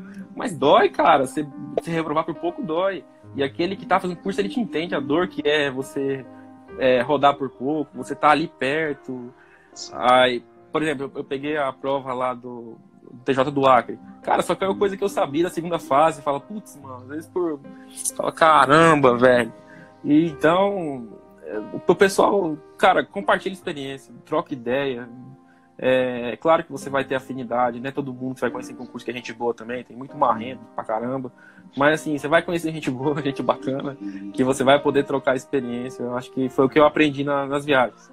Sempre tenta, sempre tente conhecer pessoas, sempre tente fazer amizades e criar contatos que é, vão, te ajudar muito na, na caminhada e naqueles momentos que você estiver mais vulnerável. Que, amigo, a não ser que você seja o Júlio César, o Eduardo Gonçalves, tem uns caras que tinha 12 anos e já era procurador da República, é, você vai passar por esse momento, vai estar mais fraco. Então, eu falo, pessoal, não se fecha no seu mundo, não. Eu sei que tem um ritual, eu sei que cada um tem seu jeito, eu concordo com você. Uhum. Eu não tô querendo colocar todo mundo numa forma, não, mas eu acho que é muito importante a pessoa se é, abrir não, também a, a, a, a, novas pessoas e que ela vai aprender muito. Por exemplo, eu aprendo muito com. Até posso falar com o Alisson, que é meu amigo aí, que tem filho, tudo. Uhum. E aprendo também com o Alan, que é da minha idade, mora em Minas, ele me ensina muita coisa. Então, todo o pessoal do grupo que eu tenho, que a gente anda junto, eu aprendo demais, cara. Então é isso. Sempre tente estar tá, tá com quem a gente entende também, com quem sabe o momento que está passando. É isso aí? Vamos isso aí, nessa? Vamos nessa? Vamos nessa, Vamos ter que dormir, pô. Vamos nessa, velho. Tem que dormir. E tem que trabalhar ontem, coincidentemente, estava fazendo uma live que eu falei meio que sobre isso, como a gente esquece as dores, vice velho. O ser humano é... O ser humano não, eu. Eu, pronto, melhor dizendo, eu. Você esquece as dores a, sorte é que eu tenho umas coisas muito pessoais que eu gosto de anotar, escrever as fotos, as coisas. Então, aquilo, isso sempre me lembra dos momentos, assim. Estou aqui conversando contigo, há três anos eu estava tomando posse na PFN, há seis anos eu estava com esse tipo de dúvida, há dez anos eu estava entrando na faculdade. Então, você começa a ver esses marcos temporais e fala, caramba, velho, tu se lembras que há três, quatro anos atrás tu tinha aquelas dúvidas, tu tinha esses pensamentos, e eu acho que é justamente essa ideia de respeitar o processo. Você simplesmente parar, velho, peraí, deixa eu buscar essa resposta daqui a um ano. Só continua fazendo o que estás fazendo. Daqui a um ano tu se pergunta, anota essa tua dúvida aqui. Daqui a um ano, feito esse meu caderno de retrospectiva, né, que já desabafa assim, eu vou contando não só o que eu quero fazer, eu vou contando as minhas tragédias, entendeu? E aí, no outro ano eu vou reler. Caramba, velho, olha a tua cabeça como é que tava.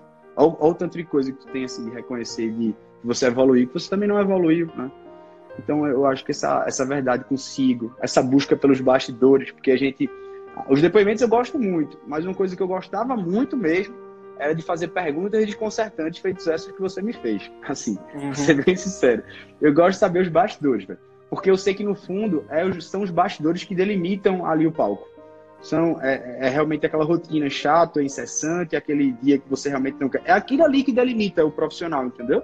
Não é o aplauso. Eu não estou estudando geralmente. Não, você não faz live estudando. Uhum. Você faz quando o material está pronto.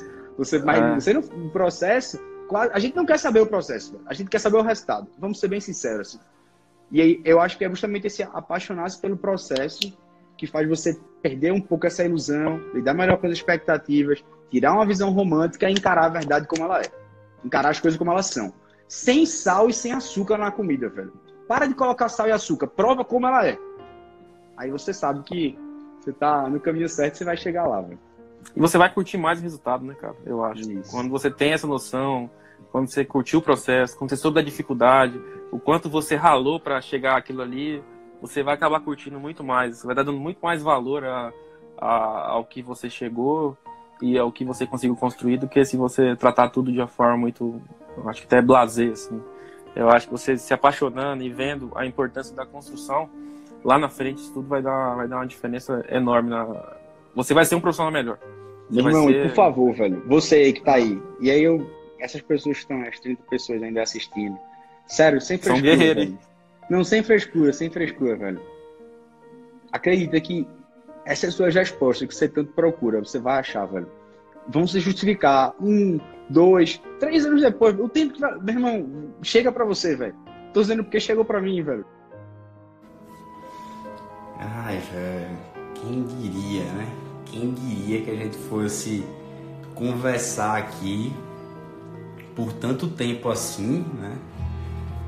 E saísse conversas tão boas, né? Você veja que eu entrei hoje para desabafar um pouco com vocês, falar um pouco quem estava presente na live. E aí Lucas mandou uma mensagem. Eu falei, por que não? Por que a gente troca uma ideia, Lucas?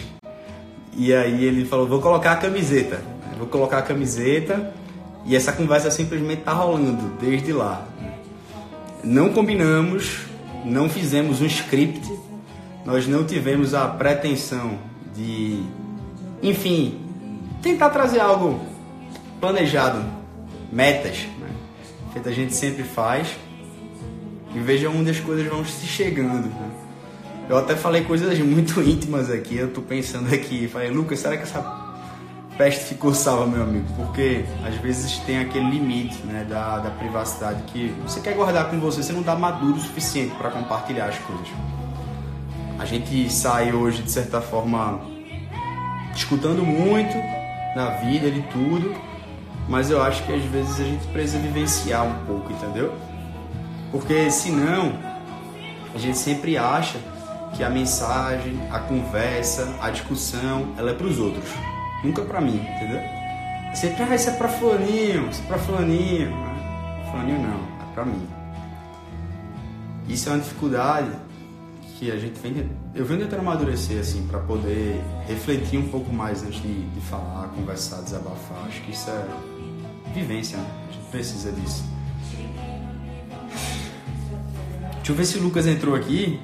Queria só, pra gente fechar a conversa, eu pedi 30 segundos aqui da sua, da sua atenção, só para ver se o Lucas vai entrar, eu tava esperando ele pra gente finalizar a conversa aqui. Tava um papo tão bom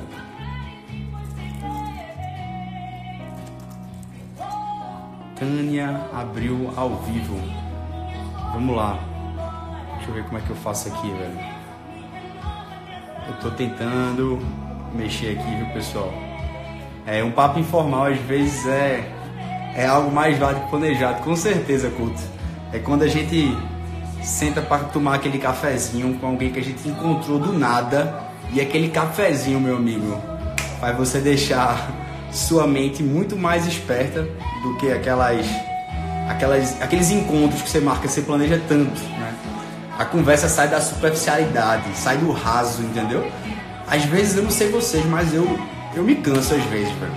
Quando a gente começa a conversar com alguém, isso é normal, mas sempre vai para aquela mesmo tipo de conversa, beirando a superficialidade, falando dos outros, tocando em assuntos que realmente não aprofundam, nada é aprofundado, são só aparências eu já faço meu velho. Deu a hora já, né? Deu a hora, pessoal. Tem que levar o leite da criança, tem que ir pra casa, amanhã tem isso, amanhã tem aquilo. As coisas não evoluem. Cadê, velho? O Lucas entrou aqui e eu não. Meu amigo. Manda um alô aí, velho. Fala pro Lucas que tem que solicitar a participação. Deixa eu ver aqui. Rapaz. Lucas, meu amigo, manda as ordens aí. A gente tá só esperando você aqui para o pessoal dar boa noite. Você concluiu seus pensamentos falando sobre distrações, né? diminuir até o som. O som tá muito alto, pessoal. Couto, o som tá muito alto. Ele tá na live dele. Ah, velho, vou fechar aqui. Foi mal, com licença.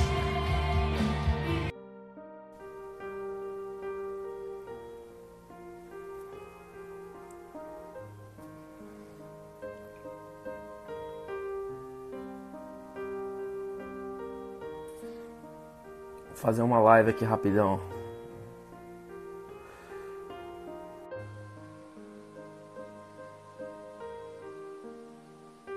Vão entrando aí, pessoal. E aí? E aí? Beleza? De Como boa? é que tá aí? Certo a capital? Tô bem, tô bem. Tô na cama mesmo. É, velho, tava aí fazendo seus, seus mapas mentais. Eu falei, rapaz, vamos trocar ideia. Eu sei que o pessoal vai, vai encher de perguntas aí sobre a, enfim, os editais, né?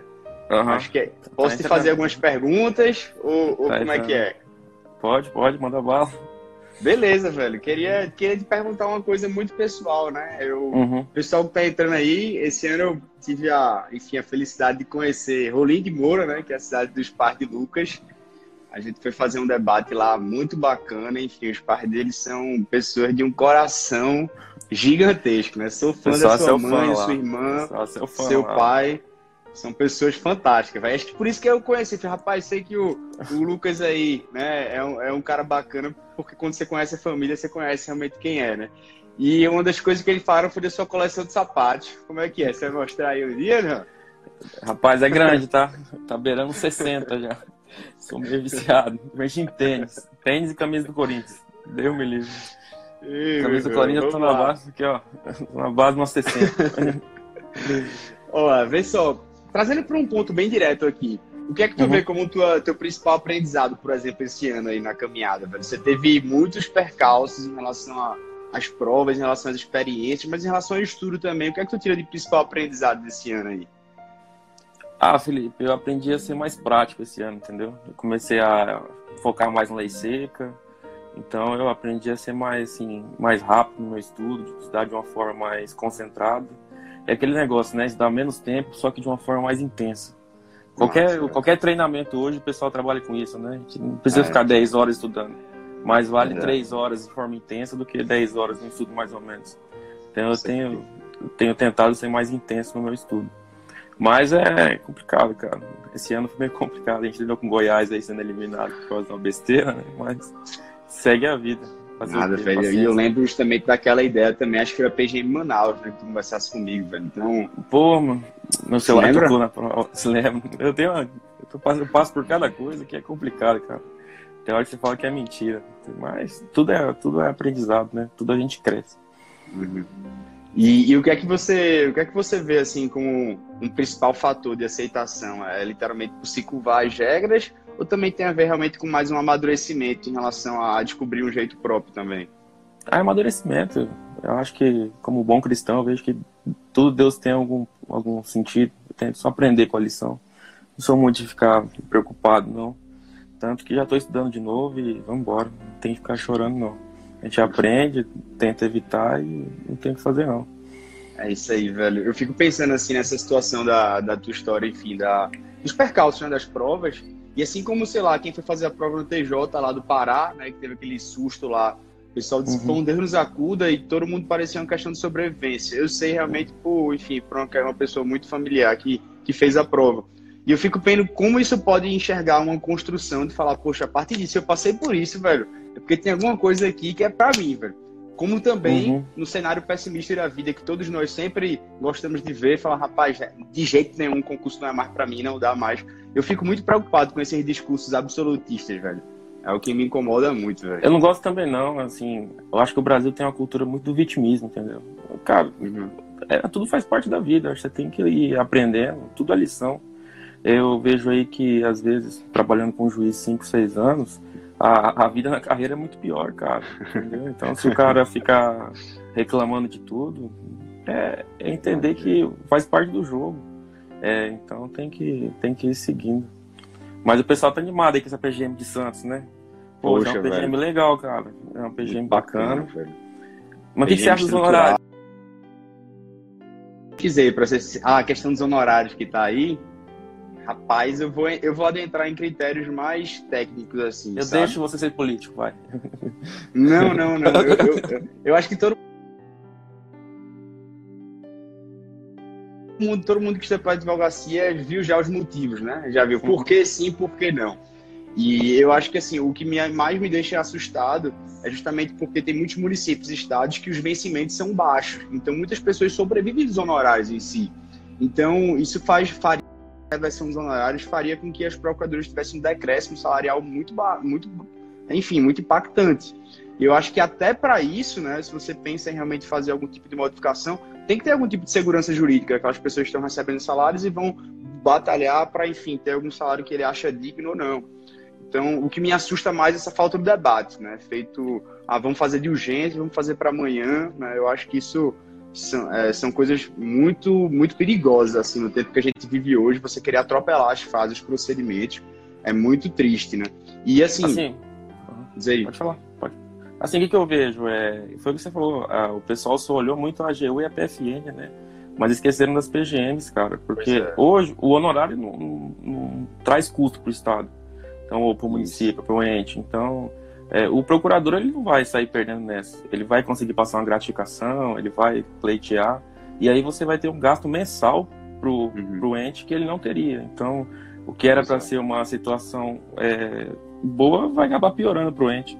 Então, é, pensaram muito na, na União, em, em, que já tem um bom salário, e esqueceram uhum. da, dos municípios. Então, eu acho sim que vai ficar um meio termo. Talvez uma limitação que... ao teto. É, se passar também... nessa casa. Eu também, eu também concordo até com, com alguns fatores que você está conversando aí. Eu, eu acredito que, assim, é um tema que vai ser discutido no Supremo, né? A constitucionalidade está lá, então o que a gente acha é muito pouco. O que a gente tem realmente são dados. Então, por exemplo, o que o pessoal foi brigar lá esses anos na AGU, porque acho que só a partir de 2015, 2016 começou na AGU, foi mostrar realmente assim quanto aumentou a eficiência, né? Mostrar que a arrecadação foi quase dobrando cada ano mostrar dados que a cada um real que você pagava de honorário significa 80 reais vertidos em cofres públicos. Então mostrava mais pela essa questão realmente do estímulo à eficiência. Agora, se é constitucional ou não, se você acha moral ou não, eu acho que esses pontos são tão polêmicos que eu prefiro realmente deixar. Deixa o Supremo tá lá, o que Felipe acha, o que Lucas acha. Né? Não vai mudar nada. Não vai mudar em nada, bicho. O cabo não vai te citar na, na decisão, não. Eu falar, data Mas, velha, Lucas. É, mas você não acha que esse momento chegaria? Desde que foi regulamentado no CPC, esse momento de discutir a constitucionalidade ou não, chegaria um pois momento, é. chegou a hora, entendeu? Então, é, eu, é, é aquela eu, história. Eu acho, que, eu acho que chegou a hora realmente de discutir. A gente está discutindo tantas coisas, né? De, de verbas salariais, enfim. Tá passando por tantas reformas assim. Eu acho que é importante a discussão. A, a, a importante discussão. O que seria realmente horrível para mim seria ter esse negócio inconstitucional em dois dias, né? O, o, Congresso vai lá, projeto de urgência, tem tanta pauta aí mais bombástica, mais necessária para o país, você está preocupado com isso, né? Aí não, vamos ter um tempo de discussão, de maturação, tem um mês, tem audiência pública, faz pessoas responsáveis. Aí eu acho que cada um formou sua convicção e não simplesmente atirando para todo lado, porque como você disse, todo mundo hoje busca vítimas e busca atirar pedras, né? Então é o maior cuidado que a gente tem assim na, na advocacia pública é no fundo, no fundo, mostrar que somos advogados. Então, sei lá, vou dar um exemplo prático aqui, eu não vou nominar porque foi uma coisa muito recente, mas na segunda-feira, um procurador, quer dizer, um advogado, propôs um projeto de transação tributária e aí é, ele queria marcar uma audiência com o procurador. Quando eu soube que eu fui procurar quem era o cara e tal, o escritório, eu vi que a história de São Paulo, o cara tem que se deslocar, sei lá, duas horas para vir aqui. Eu já sabia qual era o tipo da conversa inicial pra gente começar a fazer isso. Eu falei, bicho, eu vou ligar pra esse cara. Então, tipo, peguei lá o telefone na internet e liguei e falei, eu quero falar com o advogado frontal. Não, quem é? Felipe tal. Quem é Felipe de onde? Quando eu falei que era procuradoria, o cara meio que assim, poxa, assim, você tá me ligando? Cometeu algum crime, alguma coisa? Eu falei, não, velho, tô querendo você marcar uma audiência, vamos conversar. Eu meio que assim, no fundo, no fundo, é você se mostrar, se portar como advogado público, como advogado também. Né? Você tem que mostrar, pô, pertence à classe. Então, eu acho que é meio que essa ideia, você trazer uma aproximação dos entes, a magistratura, o Ministério Público, a Defensoria, a gente tem que estar tá próximo da sociedade, velho. Não tem que estar distante, não. Porque senão ninguém sabe o seu trabalho, velho. Os caras não têm noção. Quem, quantas pessoas têm noção do trabalho que você faz atrás do balcão? E quando, na uhum. verdade, na academia o pessoal só faz né, lascar o judiciário, falar mal do judiciário. Quantas pessoas sabem quantas liminares chegam, sabe quantos processos entram, sabe qual a produtividade de cada juiz? Você que sabe, velho. Mas a galera que tá lá fora quer saber disso não, quer que o meu processo seja julgado. Você tem noção, onde eu tô, na turma recursal, a gente tá fazendo 1.200 votos por semana, pô. Coisa absurda, entendeu? em três gabinetes. No caso, são 1.200 votos por semana. É puxado, cara, é puxado. É... Mas esse, quando você fala, ninguém vê. Mas me tira uma dúvida. Você, Felipe, hoje, nesse, nesse, nessa atual situação da Procuradoria, que tá difícil, né? Uhum. Foi um ano difícil para concurso. Você, você acha que você insistiria ou você pensaria na magistratura, no Ministério Público? A galera hoje tá passando por esse dilema, cara. Todo dia me, assim, é... me manda um milhão de perguntas e aí, tô pensando em mudar de carreira, é muito difícil a adaptação. Eu tenho, eu tenho medo de responder essa pergunta, porque eu tenho medo que eu converta alguém ou que a pessoa vá por mim, entendeu? Mas o que Não, eu posso mas... pouco dizer é que, assim, quando eu estava estudando para procuradorias ali em 2016, eu continuo estudando, assim, né? Eu não, eu não perco essa, essa dimensão de ver as provas, comentei a prova da PGM do Rio, caiu lá, as questões de tributário lá, fiz vou fazendo os apanhados, eu sempre estou por dentro das provas. Fiz a prova do TJ do Pará, com minha namorada foi lá fazer, eu fui lá para Belém. Então, assim, é, a grande ideia que eu vejo é mais a ideia é o seguinte, poxa, realmente a gente tem uma indefinição no cenário federal, nas procuradorias, a gente tem uma indefinição, a gente não sabe quando. Por aspecto pessoal, eu mantenho minhas esperanças, mas puramente aspecto pessoal. Agora, nas procuradorias municipais e estaduais, principalmente nos municípios, a gente está vendo essa necessidade de ter concursos, porque a gente sabe como é necessário uma autonomia da procuradoria. Velho. A maior PEC hoje que a gente tem que ter realmente é a autonomia do procurador, a autonomia de pensamento, é parar de fazer, ah, o prefeito quer que faça assim, sim, velho, mas o certo é esse. Se ele quer assim, ele faça. Parecer condicionado A, B, C, D, E, F, G, H. Agora, porra, meio que assim, eu vejo como uma realidade, né, de município e estado agora. Eu acho que cada um tem que olhar para si, por exemplo. Tem aquele cara que entra na faculdade e ele não pode fazer concurso de defensoria e magistratura porque precisa de três anos. O cara, vou para procuradoria. Esse cara, ele precisa ficar em procuradoria ou ele pode começar a pensar um pouco fora da caixa e falar, poxa, só porque eu tô há quatro anos estudando, ou seja, passei um ano do, da, da atividade jurídica, será que eu tenho que ficar aqui? Ah, vou mudar, vai mudar penal, processo penal, vai mudar ECA, vai mudar humanos. Mas, velho, você já é fez um teste? Prova. É outra prova. Já fez um teste? É outra prova. Mas assim, poxa, que exemplo prático. Meu irmão fez essa mudança de 4, 5, 6 meses aí. Passou hoje é o defensor público mais realizado que tem, tem perfil, tem vocação para isso, velho. Ele já para procurador comigo, tá? Ele tava na segunda fase de uma PGE e ele fez, não, não vou fazer a segunda fase da PGE, vou fazer essa defensoria. Então, assim, eu, eu, comecei a perceber o que é que você tem que dar uma olhada, o que, qual é o seu perfil, né? Ah, eu odeio realmente magistratura. Ah, então você não vai fazer, velho. Eu odeio ser delegado, você não vai fazer. Agora, a partir momento que você começa a olhar, tipo assim, poxa, vou ser bem sincero, se botar direito penal, direito previdenciário, o que você imaginar, eu estudo e chego, velho. Então, assim, você não, eu, não, eu, começo a perceber que eu não tenho dificuldade com o direito em si, nem com a profissão. O direito é um só. A forma como cada um aplica, como cada um trabalha. Agora, isso é uma visão pessoal. Isso não é uma visão que é para todo mundo. Você tem que ver se é vocação, é dom, é sonho de criança. É, são seus pais que sempre viram a figura do juiz, a figura do procurador. É você que é iludido com a figura do procurador, que o procurador é o cara que tem uma boa qualidade de vida, o cara que não trabalha e um cara que, enfim, tá sempre dormindo, acordando e atualizado de seriado. Velho, que, que, Vai para o PGM. Eu, eu, tinha essa ilusão, tá? Eu tinha essa ilusão no começo da faculdade, todo mundo dizia, ah, procurador, vida boa. Aí eu fazia, procurador, vida boa, procurador, vida boa, deve ser massa, procurador. Isso foi um estímulo, foi, pode até sido foi feito parte. Mas quando você vai amadurecendo, você fala, como assim, velho? Que, que ilusão de criança era essa? Né? Não, nada a ver, velho. Não é assim. As coisas não funcionam desse jeito. Então, às vezes, tem pessoas que querem estar plantados com aquela ideia, aquele romance que o cara fala da magistratura, né? Do magistrado, do romance. E o cara tem que ir para a realidade prática mesmo, velho. Parar de ter política pública de ar-condicionado, parar de ter ideia do cara que só, enfim, fica citando Hans Kelsen e não sabe realmente o que é que precisa ser feito para mudar a realidade, né? Fato. Então, assim, claro, respondendo a pergunta, tendo esse perfil, tendo essa multidisciplinaridade, tendo essa possibilidade de abertura, sim. Concretamente, sim. Porque você não é um derrotado, seja por procuradorias.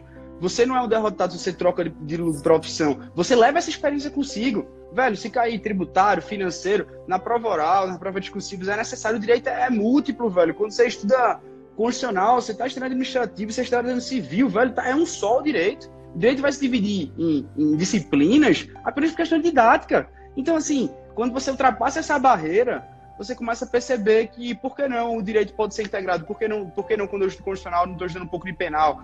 Então, acho que são meio que essas coisas que se o cara realmente não tem aquela. Enfim, é óbvio que não é, importante, não é bom ficar dando tiro para todo lado, não é bom fazer todos os tipos de concurso, mas acho que é por isso que você vê tantas pessoas, às vezes, é, sei lá, porque você vê o Márcio dizer o direito, juiz federal, defensor, promotor, procurador. Não é porque o cara sai passando em um e agora vai passando em vários. Isso aí não se aplicou nunca a mim. Mas mostra às vezes que você se abre um pouco seu panorama, é o cara que sai da Justiça Federal, faz magistratura federal e passa em, sei lá, velho, bota aí outro concurso que não tem nada a ver, sei lá, imagina. Então, você começa a ter um pouco mais de maturidade e você começa a perceber que o direito é um só. Se, se esse é seu perfil, velho, qual o problema da mudança? É, é um estigma que você criou? É o sonho de criança? É vocação? Aí para, a gente para aqui, velho. Porque é que nem amor, entendeu? Ah, você, o que é que, o que, por que você dá aula, Felipe? Velho, porque eu tenho amor. Pronto, não tem porquê. Não tem porquê. Não, é essa bom. pergunta, ela, ela para, velho. Ela para aí. É... Não, eu quero porque é por amor, velho. Parou. Assim, eu tenho quatro anos de TJ, cara. O grande problema da magistratura hoje é esse. Eu acho que falta muita vocação, entendeu? Tem muito cara que passou e tá lá pelo dinheiro, pelo status. Mas o cara não curte estar tá lá. Você vê que conheci muito juiz que não, não gosta de estar tá lá. E aí deixa na mão do assessor, entendeu? A minha mudança, ela foi basicamente pelo que você falou. Você conhece meu pai, né? Meu pai trabalha no TRT uhum. tem 15 mil anos, aquele servidor federal antigo. Então eu, eu nasci no judiciário, entendeu? Quando criança, eu, eu vim, meu pai tinha que trabalhar à noite, porque uhum. tem que cumprir meta. A minha infância foi sentada ali, carimbando processo, ou brincando, mas vivendo nesse ambiente do judiciário. Uhum. Então eu passei no TJ, sou assessor de juiz em três anos. Então, no fundo, eu tenho muito mais afinidade com o cargo, entendeu? Com a carreira, até do que a procuradoria. Uhum. É, eu quis fazer procuradoria porque eu estagiei dois anos na Procuradoria do Estado. E eu gostei pra caramba, achei bem legal. Mas a mudança foi o que você falou. Eu acho que é mais dom e conhecer a sua realidade. Porque, assim, a realidade judiciária hoje é muito pesada, cara. Muito pesada. Pra você ter noção, dos juízes que eu conheço, conheço bastante, cara, eu posso dizer, 60% vive na base do Rivotril, cara. Esse cara não dorme, velho. Porque é muita pressão, é muita pressão. É, o cara que, que, que for uma ditadura pode esperar, uma vez na vida você vai ser ameaçado de morte, você vai ter que lidar bem com isso, entendeu? É, faz parte do risco da profissão. Aí você fala do procurador. Procurador do município, cara, é muito difícil, é muito difícil. Eu converso com alguns, por exemplo, é questão de parecer. Se o cara cair na área de parecer de, por exemplo, de licitação, o cara vai ter que ter muito jogo de cintura, cara, porque ele vai ser pressionado ao extremo. Então, eu acho que é o seguinte, a, a fase do concurso é até muito bom para isso, para ver até onde o cara aguenta a pressão, porque qualquer carreira, você é pressionado, entendeu? Na sua carreira você tem vários tipos de pressão. Você tem a pressão de fora, a pressão interna, a questão de briga de cargo, que todo lugar tem, entendeu? Briga de carreira, briga de Sim. avanço. Então, a, a, o concurso, a pessoa, ela tem que estar tá ciente e estar tá preparada que aquilo ali vai ser complicado. Mas eu acho que a, a grande questão foi que se falou da vocação mesmo é você encontrar aquilo que, que você mais gosta. Isso. Isso aí, eu né? até brinco, né? Por exemplo, o cara que é o cara que for defensor público, ele tem que ter esse amor da defensoria, porque tem, é algo muito específico, entendeu? Não adianta, tem. por exemplo, o cara ter amor de querer ser delegado para defensor, vai virar Dá não, não velho. O cara nada, tá atendendo as partes lá, mas o cara atende as partes e fica botando a mãozinha no álcool em gel toda hora, velho. é, é isso, então a é pessoa isso, tem que ver muito aquilo, aquilo que arde o coração dela, né? O que ela quer fazer. Pois Porque é. a, a tendência, o que, que eu vejo a tendência do funcionalismo público hoje? É a gente passar para realmente para menos, é, assim, é, muito, muito, muita informática e muita produtividade, é uhum. é pouco funcionário. Por exemplo, o TJ de Rondônia diminuiu em 40% o quadro dele de funcionário. E é tudo digital. Então, é uma uhum. tendência que vai acontecer agora. São menos vagas mesmo. E vai ficar mais apertado, cara. A tendência é apertar mais Sim. ainda. Então, é, eu acho é... que é otimização, velho. É otimização isso aí. É um, é um período de enxugamento, mas para otimizar, para realmente ver a real quantidade de vagas, né? Então você. É porque, é porque meio que, tipo assim, quem vai para o cenário terrorista, tem muita gente que é estado mínimo, né? A gente tem que ter estado mínimo. O Estado não faz nada. Quem faz, beleza, velho. Quem a, a polícia ela te protege aí, mas estado mínimo, né? Então a segurança, né? então a segurança também eu pago a segurança da rua, velho. Então tá bom, você não quer discutir, é estado mínimo para você. Mas assim, é, você começa a ter a noção que ainda que você pegue de certa forma estado mínimo, você pega o caso de defensores, velho. Você imagina, não, pega o caso do procurador também, pega o caso de quem for, velho, do juiz. Aí você fala, o juiz, o procurador, o defensor, ele ganha muito a advocacia privada, a iniciativa privada, eu não estou discordando disso. Mas você acha que, como você falou você fez mil votos na semana, qual é o advogado, qual é a pessoa física comum, melhor dizendo, para não ir para o advogado, que seria juiz, né, e quanto ele receberia para julgar mil processos por semana, ou seja, quatro mil processos no mês? Qual o cara que aceitaria se você dividisse seu salário líquido lá por 4 mil, digamos assim, e visse que daria, sei lá, a média de 20 reais, 10 reais, para fazer um processo de uma complexidade XYZ? Se você levar isso para iniciativa privada, de certa forma, o cara vai, não, velho, meu teto, esse processo, esse tipo, aumenta. Então, veja que isso se paga os defensores, isso se paga os procuradores, isso se paga os delegados, isso se paga toda a função pública. Se, se você dividir, dividir realmente seu, sua tarefa líquida ali para quanto você recebe, de certa forma, você vai ver que a pressão seria muito grande. Você coloca uma pessoa que não é concursada, que de certa forma não fez algum tipo de procedimento para isso, e é muito mais custoso o Estado. A briga que tem na defensoria, por exemplo, é com o, o, o dativo, né? Que você faz uma audiência de 20, 30 minutos, às vezes, uma hora, e o cara ganha 400, 500 reais com a audiência. Eu pegava muito esses precatórios, não sei se você já pegou aí. Já, cara... bastante. E aí tem um bocado de defensor, gente aprovada de defensor, fazendo estudos para comprovar que o Estado paga muito mais advogado ativo do que pagaria a chama nomear defensor público.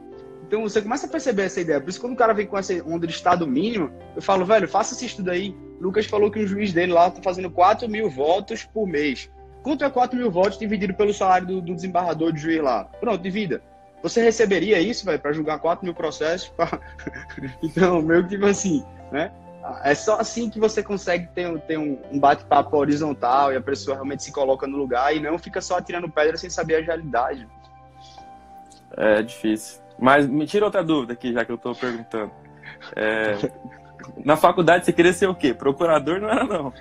Você queria ser promotor ou juiz? Nada, velho. Queria ser procurador, velho, pra ser sincero. Fala a verdade, Felipe. Sério, velho? procurando na faculdade. Sério, sério. Porque... Primeiro período você falou que ia ser procurador.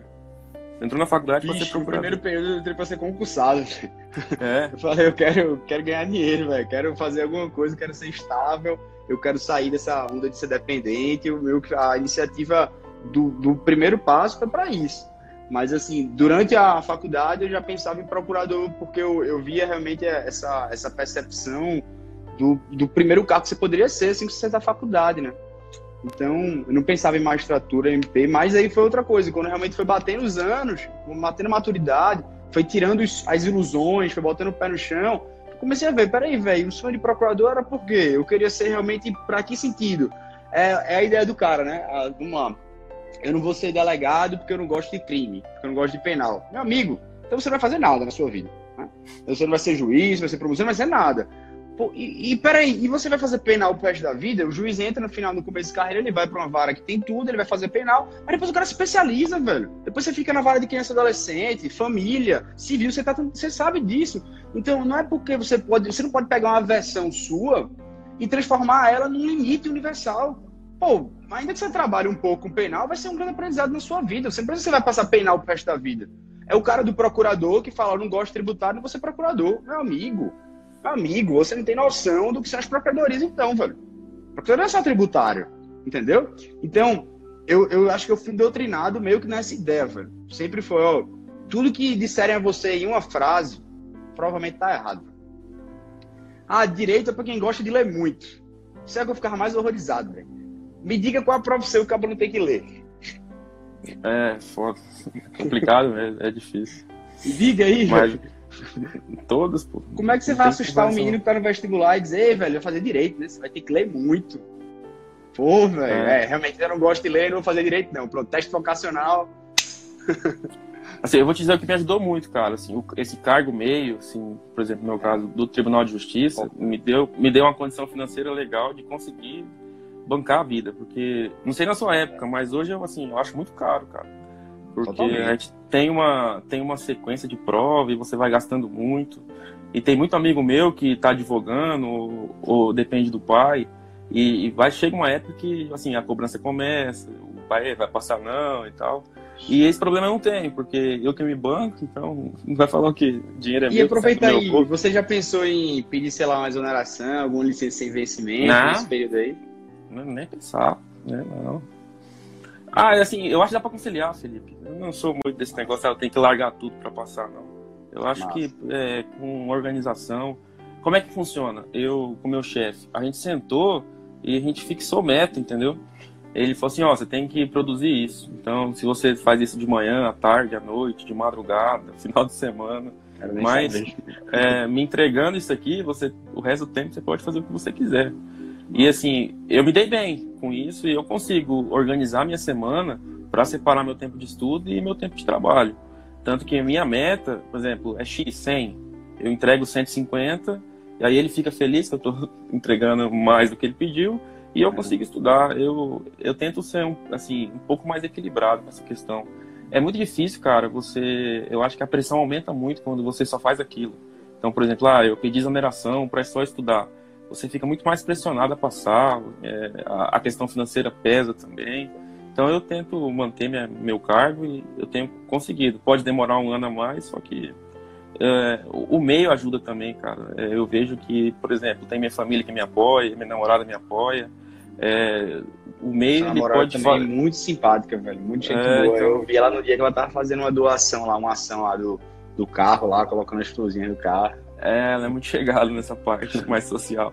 Então, tipo, ela me apoia também. Então, o meio, assim, não sei da sua época, mas me, me ajuda muito a não desistir. Por exemplo, esse caso de Goiás, eu fiquei uns três dias ruim pra caramba, cara. Porque, querendo ou não, eu fui tirado da sala, né, cara? Eu cheguei a entrar na sala e tudo por uma coisa que assim eu não achei muito justa, mas assim, como eu falei da tal da vitimização, né? Eu terça, quarta-feira eu virei a chave já, não vou ficar gastando minha energia com uma coisa que é muito difícil reverter. É, se tá lá, se aconteceu, vira experiência. Não vou fazer mais prova de bermuda, entendeu? Vou só de, vou só de calça agora. Então, é, eu, eu tento ter a resiliência e a calma de saber que tudo é na hora certa, cara. Porque eu vejo que se eu passasse lá com 21 anos, eu não teria a experiência que eu tive de cartório, de lidar com chefia de cartório, com bater carimbo, saber como que funciona o cartório.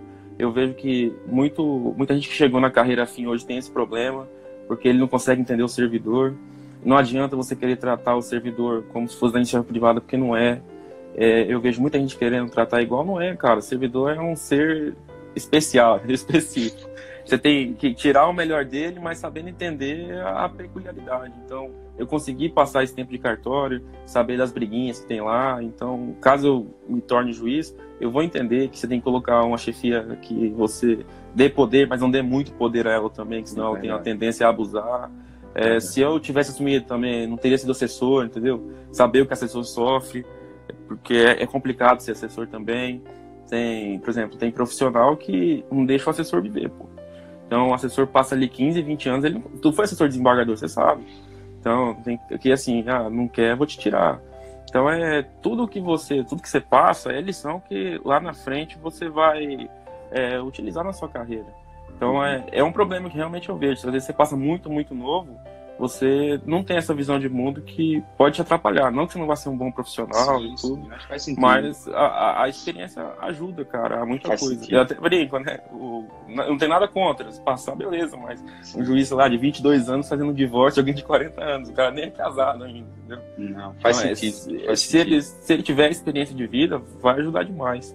Vai, então por isso que eu não, eu não penso em eu não penso em pedir exoneração, nunca passou pela minha cabeça pedir porque eu acho que é experiência. Eu tô ali todo dia fazendo, fiz sentença, como você falou, né? Eu trabalhei na vara genérica, cara. Então, por exemplo, eu tava fazendo uma sentença lá de estupro, eu passava pro inventário, daqui a pouco eu fazendo a com fiscal. É, era coisa é, juizado, é entendeu?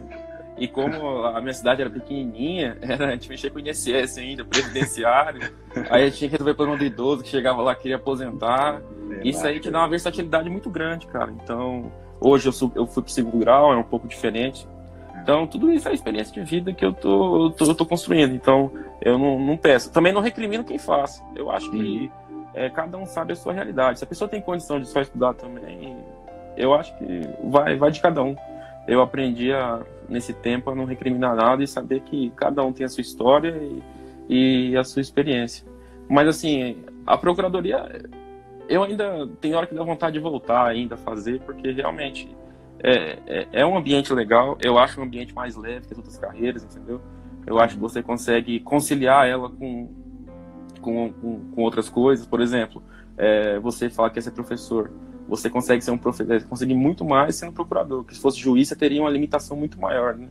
Até de tempo. É, é, um cuidado. A gente tinha conversado isso do cuidado que tem que ter, né? A, a descrição, então... a, a, gente é, é, muito difícil a gente dizer qual o ponto da descrição nessa área de um juiz, porque todo mundo tem uma opinião para isso. Isso é, é, é, muito polêmico. Por exemplo, você como procurador, até você pode às vezes ter opinião política. O juiz não pode nem pensar em falar que é de direita, que é de esquerda, que defende Estado mínimo. Não, não cabe. Ele tem que ter esse cuidado porque lá na frente pode ter um problema. Então, pra galera aí que tá assistindo, é, é de cada um, cara. E é saber é a, o, o, o dom mesmo. Mas me diz outra coisa. Eu tenho, eu tenho, eu tenho na minha cabeça um negócio. que hum. o cara estuda, sei lá, 5, 6 anos e no dia que ele passa, toma posse, tá todo feliz. E o primeiro dia de trabalho, cara? O cara senta na mesa, o cara fala, porra, e agora? eu, eu, sempre, eu sempre tive isso, cara. Ai, o cara véio. senta na mesa e fala, e agora, cara? Tipo, eu assim, vou dar o um reto pra você, o reto pra eu você. Eu estudei a vida inteira pra estar aqui, mas e aí? Agora tem que trabalhar. Eu, eu quando assumi, a galera não tem paciência de explicar que é novo, não. Tem um monte de processo não, aí você vira. Pega o bonde andando aí, velho. É, vira do Estácio 8, agora põe em prática aí. Me conta eu... a experiência aí do pós, desse começo da carreira.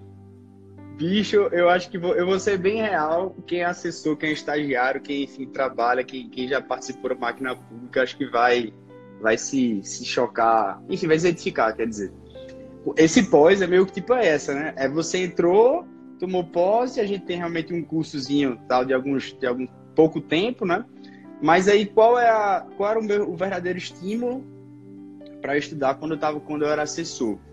E até vale um parêntese, eu perguntei isso para você porque eu tive muitas dúvidas. Eu quase pedi exoneração, pedi licença sem vencimento, enfim, depois eu conto que isso é, é parênteses para muito tempo. Mas é realmente esses grandes aprendizados dessa vida atrás do balcão foi que realmente eu vi que me fez chegar. Às vezes, quando o cara chegava, ah, Felipe, tu passaste com 24, tal, tal, não sei o que. Isso é, é muito novo. É muito novo, sim. Mas, bicho, eu comecei a, desde os 19, viu? Eu tô desde 19. Tô há 5 é. anos, então, lá, trabalhando no bastidores. A idade pode ser nova, mas as costas aqui tá tudo velho, aqui, ah, tudo A experiência. Já. Né? já levei muito expor também. Então, é, é, de certa forma, essa questão da idade aparentar, mas, na verdade, as nossas experiências que realmente contam, né? Então, dentro dessa ideia, veja só, quando você estava como assessor, eu tive uma experiência que o tribunal ele criou com uma câmara regional no interior. Então, como você estava lá na capital e digamos que criou uma câmara regional em Rolim de Moura, ou seja, todos os processos do interior iam para Rolim de Moura, iam para Caruaru lá. E meu desembargador, quando eu troquei, ele foi lá para essa câmara regional. Essa câmara regional fazia de tudo. Então era civil, criminal e tributário, velho. Ou seja, todos os processos interior. Ali foi justamente quando eu entrei, quando saiu praticamente o edital da PFN, e tipo, eu tava nessas dúvidas se saiu ou não. Então, no momento de maior turbilhão da minha vida, assim, de experiências novas, aprendizado, foi quando eu comecei a, a o concurso da Procuradoria. E para ser bem sincero, velho, você que tá escutando aí, eu já falei isso uma vez no Experiências Compartilhadas, se isso serve de estímulo para você, melhor ainda. Mas, Lucas, o único concurso da minha vida que eu falava assim, bicho, eu nunca vou ser, é procuradora fazenda, velho. Eu olhava e fazia, bicho, eu só não vou ser procuradora fazenda. De procurador é o único que eu não vou. Aí você me perguntava, como assim? Meu amigo, você já olhou a prova de Procuradora Fazenda Nacional de 2012? Especificamente, já. você já viu a prova de processo civil? Você já viu as questões da segunda fase da PFN? Pronto, eu errei tudo, mano, quase.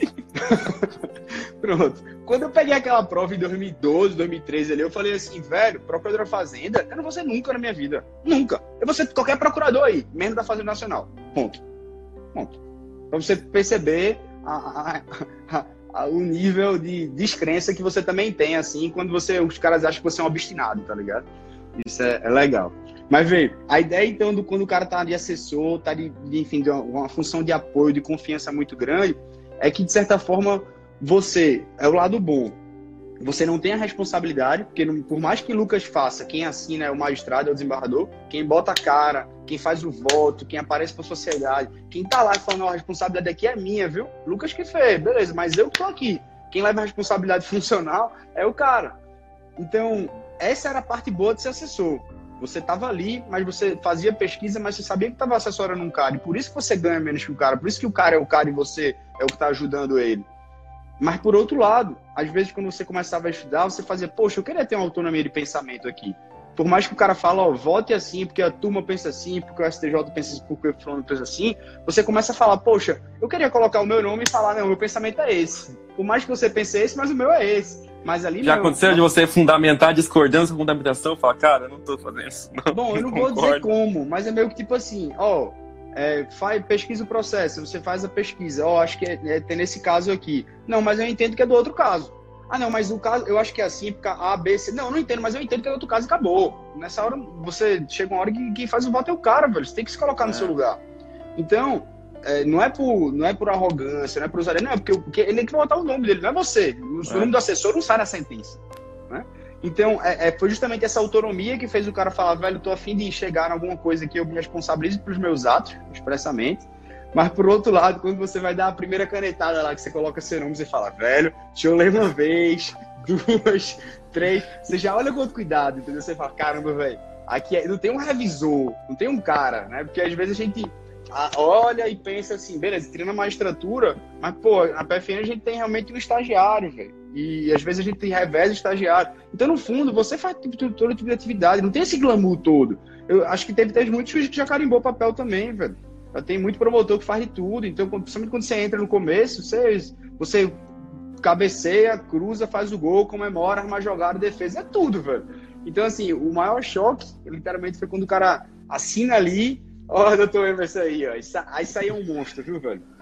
Cara, é. primeiríssima qualidade, velho. Primeiríssimo. Então, então eu sempre tive esse negócio de... Coloca o nome ali, velho. Você assina, você fala, velho, agora a conversa mudou, né? Eu acho que esse é o choque. E com a parte administrativa, como é que você lidava, assim? Como é que você lida? como é que é, é a sua estrutura? Você, você trabalha com servidor hoje ou só com estagiário? você, a gente tem, a, tem servidores para fazer a parte mais administrativa, assim, né? Mas para a parte jurídica em si, de pensamento, enfim, eles, eles, não fazem, são os estagiários que, que podem fazer essa função. Então, a gente tem realmente sente esse déficit, mas eu acho que a principal coisa é que você começa a perceber que, velho, você tem que saber mexer em tudo, você não pode ficar dependendo de todo mundo, entendeu? É, sei lá, o juiz que vai depender do assessor, para saber colocar no sistema, para saber como movimenta. Eu sei que tem uma hora que o cara tem que delegar tudo, mas de quando é a plano geral, você tem que saber né, saber um pouco de cada função para saber entender a realidade de cada um ali. Né? Então, Mas você é... é... gestor, assim? Você chega a ser gestor de pessoas ou não? Eu acho que, de certa forma, assim, a gente tem sempre um procurador-chefe, mas no fundo, não comparado a uma magistratura que você tem um gabinete de 10, 12, 15, dependendo da sua realidade.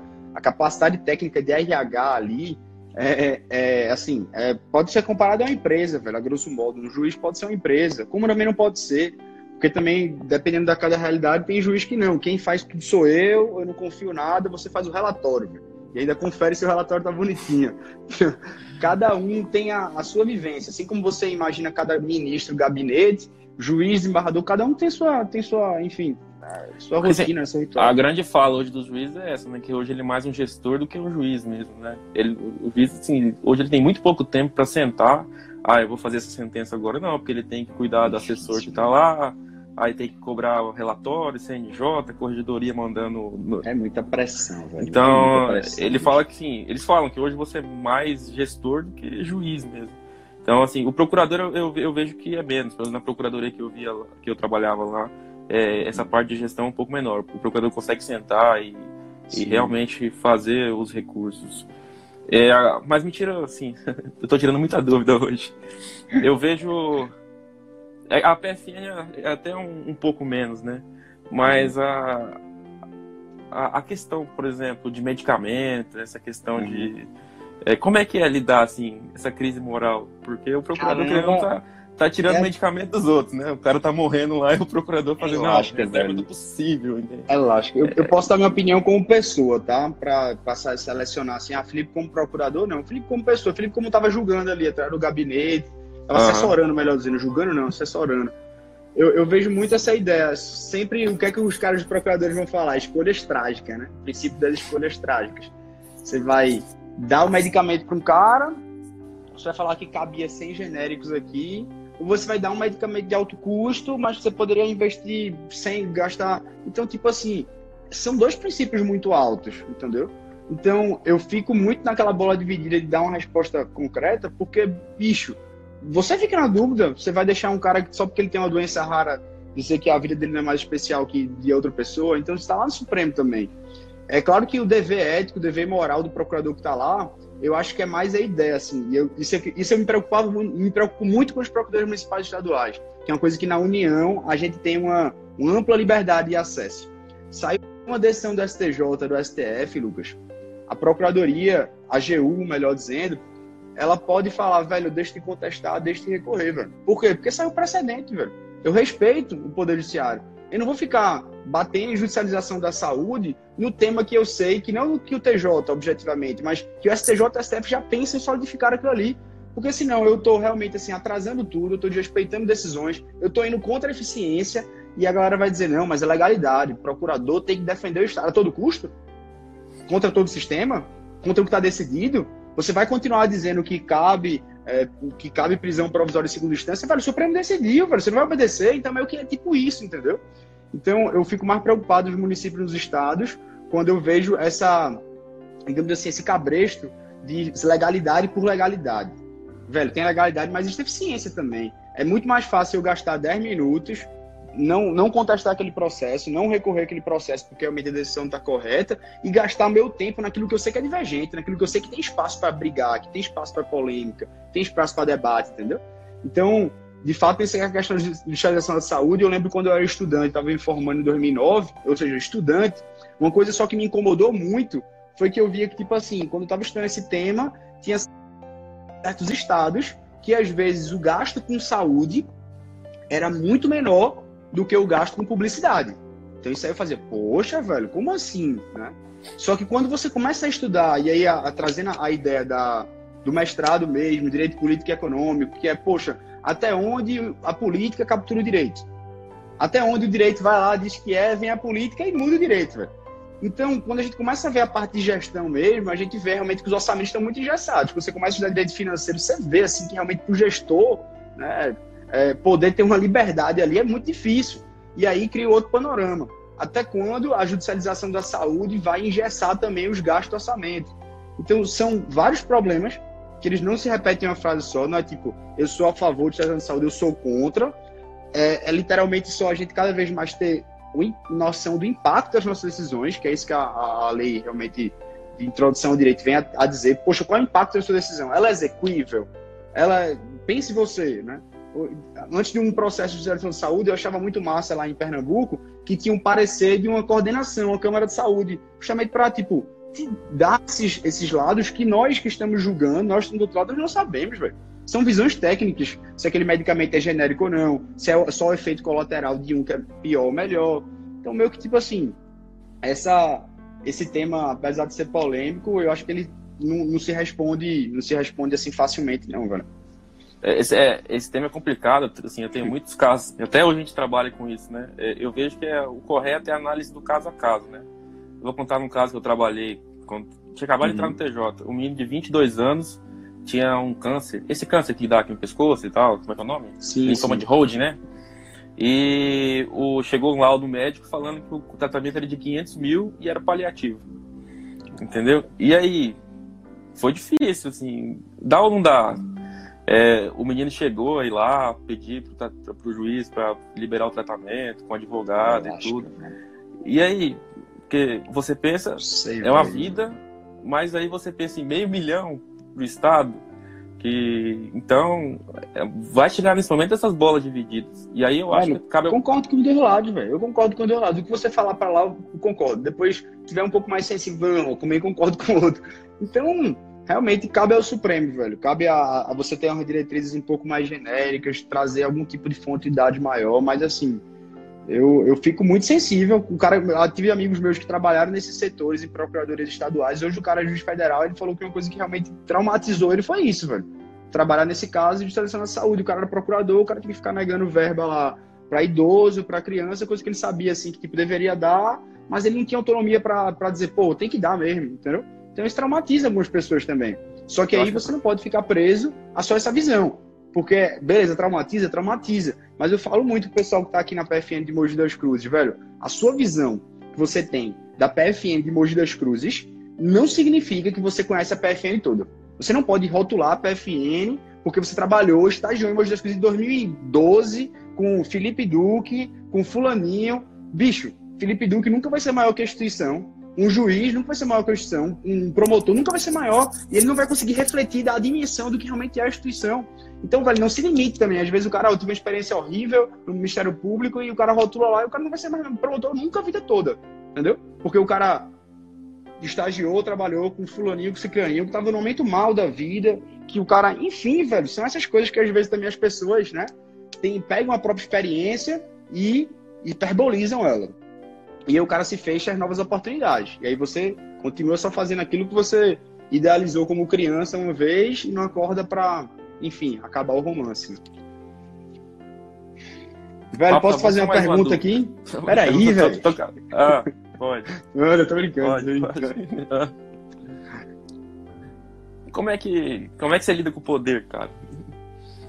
Caramba, velho. Como é que lidar pergunta, com o poder? Véio. Assim, eu vejo que é um problema. Porque eu acho que essa é, é a pergunta mais séria, velho. É, como é que você lida? Eu acho que é a pergunta mais séria. Porque eu vejo. É... Assim, se você quer ser falar. bonzinho não é lidar bem com o poder, entendeu?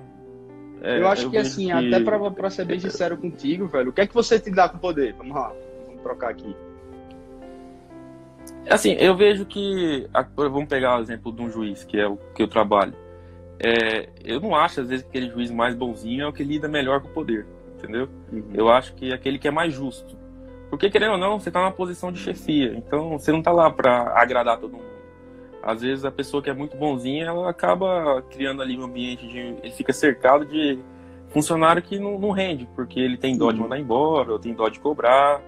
Então, é a minha dúvida, como é que ele lidar com esse poder, esse poder de cobrança, é você saber que você não é maior que a instituição.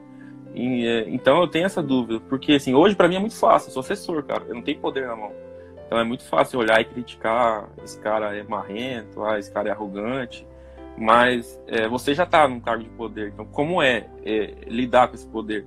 Porque dificilmente, Felipe, alguém vai chegar e vai te contrariar na sua cara, entendeu? Ainda mais se sim, for funcionário. Né? Então você, você cria ali como se fosse uma bolha de. uma bolha. Como se fosse uma bolha de proteção. Que se Sim. você não tem uma base boa, se você não tem gente que te coloque no mundo, te fale, não, aqui, aqui você está errando. Porque aí você, você é inconsciente. Às vezes a pessoa entra e começa a ter algumas atitudes que é, demonstram um excesso de poder, mas ela não faz aquilo de propósito. Para ela tá normal, para ela é uma pessoa tranquila, mas assim, ela não tem quem coloque ela na, no devido lugar. Fala assim, não, você é humano também, você é uma pessoa. Como é para você lidar com isso tudo? É, assim, eu vejo muito, eu vejo muito no juiz essa bolha assim de, ah, não vamos contrariar. É, na frente do juiz ninguém tem coragem de falar nada, mas na, nas costas fala, entendeu? Então hoje, assim, eu tenho um bom relacionamento com meu chefe, mas tipo, ele é, é meio vida louca. Então, uh, ele conta piada e tal, até meus amigos estão impressionados com ele quando vieram. Mas eu sou, eu sou muito sincero, assim, às vezes eu chego, ó, pra mim isso aqui não tá correto. Então, como é que você lida? Como é que é lidar com, com, com esse poder para você? Porque é uma coisa que quem tá assistindo aí vai passar. Quando passar um concurso, se for juiz, se for promotor, PFN, você vai lidar com o poder. E é, é difícil, cara. Como é que você tenta se cercar de pessoas que, que realmente não só te agradam, mas te, te queiram melhor para você inclusive te contrariando às vezes. Consegui entender mais ou menos?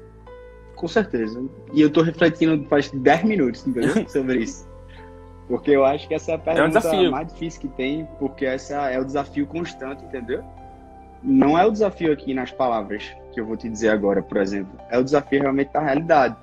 E o desafio da realidade é hoje, mas se o cara começa a estar tá meio mal mentalmente, você, enfim, você começa a, a ter estafa mental, você começa a eu, eu tenho, na verdade, eu vou ser bem sincero, eu tenho muito medo do poder.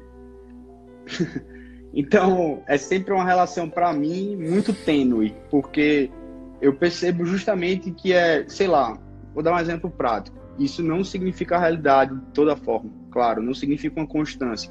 Mas quando eu lembro quando eu tomei posse na procuradoria, eu cheguei aqui em Mogi, eu e meus colegas, e eu falei justamente isso. Todo mundo, bom dia, doutor, doutor, doutor, doutor. Eu falei, velho, me chama de você, na moral, me chama de Felipe. Beleza? Isso era só que eu queria mostrar. Ah, ó, é Felipe, velho. É, eu sei que aqui eu tô fazendo às vezes. E eu, a minha grande, o meu grande medo do juiz é justamente assim, não medo, mas é a ideia de, poxa, até onde, e aquela descrição que a gente tocou aqui, você é Lucas saindo comigo de noite aqui para comer um hambúrguer, ou é Lucas o juiz, entendeu? Onde é que se separa a pessoa do cargo? Porque às vezes eu vejo que o juiz, principalmente pela sociedade ou pelo lomão, pelo que talvez seja necessário mesmo, ele carrega muito essa capa, é, o cargo, onde ele vai. Talvez não por culpa dele, entendeu? Não talvez que seja necessário. Então, talvez a ideia do medo é basicamente isso, é você começar a olhar realmente sempre para essas pessoas das raízes que sempre teve com você, independentemente de interesse, porque hoje tudo que a gente conhece, mundo que a gente conversa, se formar sempre um interesse Então, às vezes, é você procurar um pouco as raízes.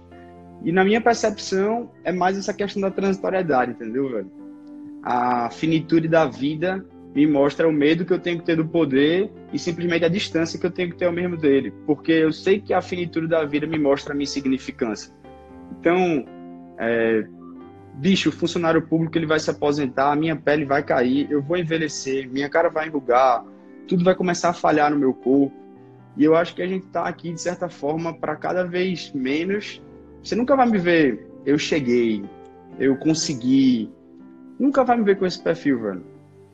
Porque eu acho que o objetivo realmente é cada vez eu ser menos Felipe e ser mais João, e ser mais Lucas, e ser mais Naldeja, e ser mais Joãozinho, e ser mais as pessoas que estão realmente naquele núcleo ao redor. Claro, se eu puder emanar para outras pessoas, sim, mas eu tenho que me preocupar sempre com aquele núcleo que está ali, nas fossem os seus pais, a sua irmã, aquelas pessoas realmente estão com você. E não aqui, entendeu?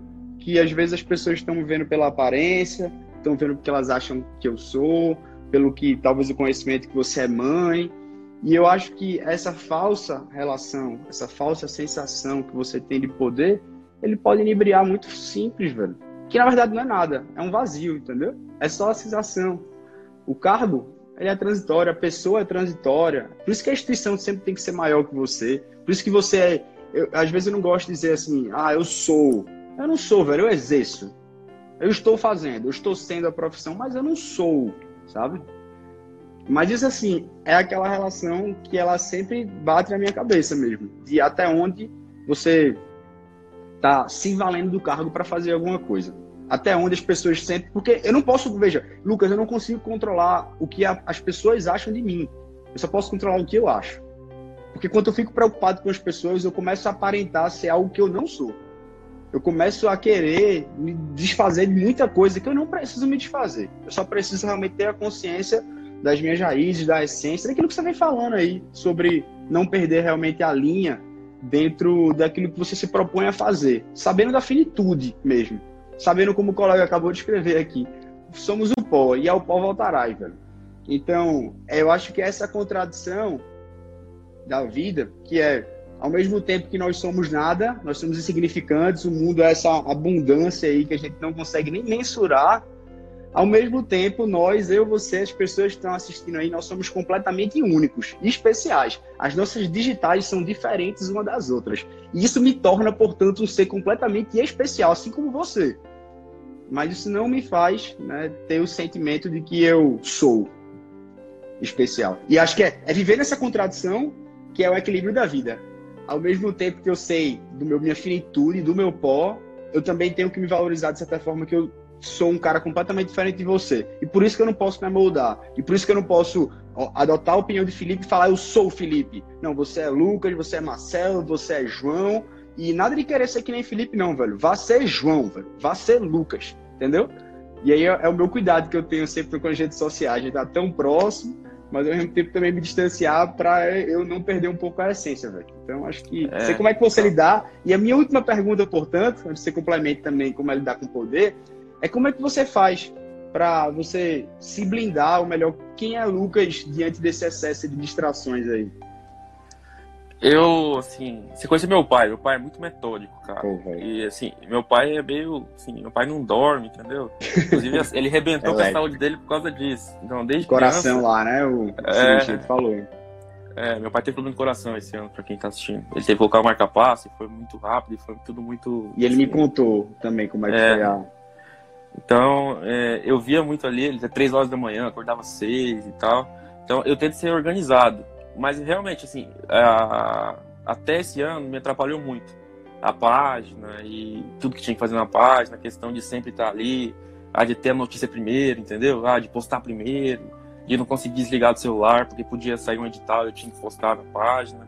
Então, em janeiro, tem um ano, eu falei, não, é, para mim, eu tenho que estudar. A minha, a minha meta é estudar. Se eu vou perder a notícia primeiro, se eu vou postar, se eu vou ser o último a postar, não tem problema. Porque eu, eu tenho que estudar. Então, a partir desse ano, eu comecei a lidar melhor com isso. Então, eu, eu dividi horários para a página, que eu, eu olho, vejo se é alguma novidade ou não. Ou no começo eu postava muita, qualquer edital eu postava, hoje eu sou mais seletivo. Falar assim, ah, isso aqui é bacana, se não for o PGM que não é tão bacana, já não posto.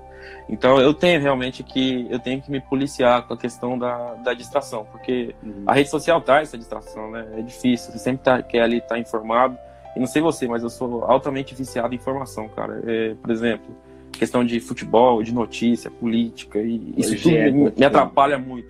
É, me, me, atrapalha muito, porque eu quero saber de tudo, eu quero estar informado de tudo, eu quero saber conversar de tudo, entendeu? Então, se a pessoa estiver falando de política, eu posso até ficar ouvindo, mas eu quero estar entendendo o que ela está falando. Então, eu sempre fui muito viciado em informação. Então, assim, até quando eu postei isso, a galera falou assim: é, isso aí também me atrapalha. Então, eu tento hoje, é que eu te falei, se eu vou estudar três horas por dia, eu tento fazer aquilo numa intensidade máxima para valer a pena, tentar a, a constância. Mas, assim, para terminar do poder, cara, é complicado. O que, que eu vejo? Olhando de fora ainda sem ter poder, porque hoje não tem poder. Não, nenhum. velho, você tá de dentro, velho.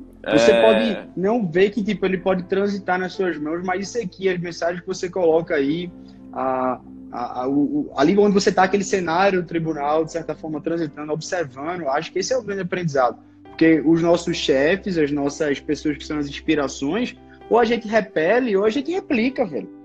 Então, seja para você repelir uma coisa que você não gosta, seja para você aplicar uma coisa que você acha massa, porque eu acho que isso também é importante, né? Não a gente só se ater ao lado ruim das coisas e ver, poxa, veja o lado bom. Eu nunca mais vou ser aquele cara. Eu nunca mais, eu nunca faço, faço isso.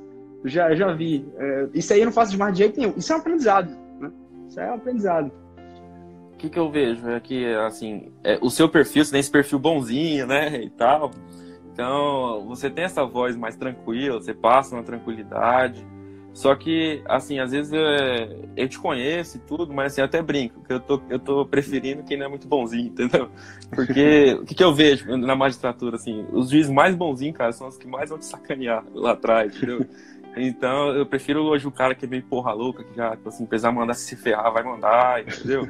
Porque, que eu falo, dos juízes que eu trabalhei, os que melhor lidaram com o poder são esses, que são bem sinceros, que você tem que saber lidar com eles, mas, tipo assim, eles vão. Eu prefiro a, a verdade. Que eu falo que humildade não é a pessoa ser bonzinha, é ela ser justa e saber o local dela.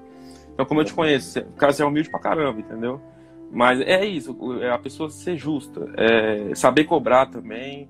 Eu acho assim que você também não pode, por exemplo, no caso, no dia que você for chefe, é, ficar muito amigo do funcionário, muito amigo, porque você acaba não conseguindo tirar essa questão do amigo e, e da sua é. função. Então é muito complexo isso, porque você tem que cobrar sim. também. Porque sim, toda sim. pessoa que não é cobrada, ela entra na zona de conforto, né? Então, por exemplo, ela vai começar a chegar mais tarde, vai começar a sair mais cedo, vai começar a trabalhar menos, porque é seu amigo, você não está cobrando. É, é, é, normal do ser humano entrar nessa zona de conforto. Por isso que eu te perguntei do poder. É, porque você tem que ser um pouco chefe, você tem que. É, tem horas que você, você vai ser o ruim, mas faz parte da função. Mas ao mesmo tempo sem perder a humanidade, entendeu? Talvez Isso. não é puxar seu saco, não, mas assim, você é muito humano. É, o, o que eu vejo que a pessoa que tem lida bem você com o poder. Ser. É aquela pessoa que é humana, que consegue entender é, é, quando a pessoa está precisando também de, de uma palavra amiga, está precisando que você conceda até às vezes algumas concessões. Então, assim, no dia que eu tiver um cargo, se eu chegar lá também, que é uma coisa também que a gente tem que trabalhar com. E se não chegar, entendeu? E se não passar? Uhum. Não acabou a vida. A vida não se resume a concurso público. Você pode fazer outra coisa, você pode ser feliz em outra carreira. O que eu vejo é também é que assim a, a gente na, na, posição de concurseiro, a gente está muito pouco preparado para se não der certo. E, e, é uma variável da vida que pode acontecer, entendeu? Nada é nada é, é, é, assim, ah, você vai passar. não sei se vai passar. Assim, tem pessoal que tá assistindo. Eu não sei se eles vão passar. Eu não sei se eu vou passar, entendeu? É uma coisa que a gente vai ter que saber lidar com o tempo, com a, com a frustração. E saber que o que eu tento fazer, Felipe, é que eu fiz meu melhor, cara. Se eu fiz meu melhor e não deu, é que não era para mim, entendeu? Então eu vou arrumar outra coisa para fazer. O que eu não quero é ter feito mais ou menos, chegar lá na frente e falar assim, ah, eu poderia ter estudado mais, eu poderia ter me uhum. dedicado mais eu tento saber e ter a noção que eu, eu fui até onde meu limite deu. Nossa. Se não era para assumir o cargo, paciência, vou, né? vou dar aula, sei lá, vou advogar. Mas é, é, é, é, saber lidar com essa frustração, que faz parte. Nossa. Então, é, é, é, mais ou menos esse caminho que eu tento, eu tento seguir. Massa, é de saber que não pode rolar, cara. É uma coisa que É, então eu tento preparar minha mente para isso, me blindar e saber que talvez eu não seja juiz, procurador e promotor. Meu, e se não for bom também, cara, entendeu? Se não for bom também, a gente vai fazer outra coisa da oh, vida. É... Essa semana, faz duas semanas, uma pessoa muito querida, não vou revelar aqui, mas ele falou justamente essa ideia. Felipe, eu acho que às vezes você é hipócrita em você achar que todo mundo pode. Se todo mundo pode, ah, vai dar uma diferença enorme na. Você vai ser um profissional melhor. Meu irmão, ser... por favor, velho, você aí que tá aí. E aí eu. Essas pessoas que estão, as 30 pessoas ainda assistindo. Sério, sem frescura. São guerreiros. Velho. Não, sem frescura, sem frescura, velho. Acredita que essas suas respostas que você tanto procura, você vai achar, velho. Vão se justificar um, dois, três anos depois. O tempo que vai. Meu irmão, chega pra você, velho. Tô dizendo porque chegou pra mim, velho. Chega pra mim, bate, você sente, entendeu? Mas que você sente aquele, às vezes, aquele oco dentro, aquele sem respostas que você procura, você não sente, você fala, você dá aquela sensação de perdido, meu amigo. A resposta chega, velho. As coisas se encaixam, velho. As cruzes, quem carrega você. Não são os outros, não. Quem carrega você. E, portanto, você vai sentir realmente cada resposta no tempo dele, não é no seu, não. Beleza, meu irmão? Vai ter a parte 2, né? A gente, a gente faz aí. A gente pessoal gostou, pessoal gostou. Vamos marcar, vamos marcar a parte 2. Valeu, Lucão. Beleza. Prazerzão, velho. Valeu, galera. Boa Deus. noite. Bom Foi bom demais. vocês. Fique em paz. Valeu, Pedrão. Estagiário forte da Procuradoria. Um cara sem, sem igual, velho. Vamos nessa. Valeu. Forte abraço. Abração. Até mais. Até mais.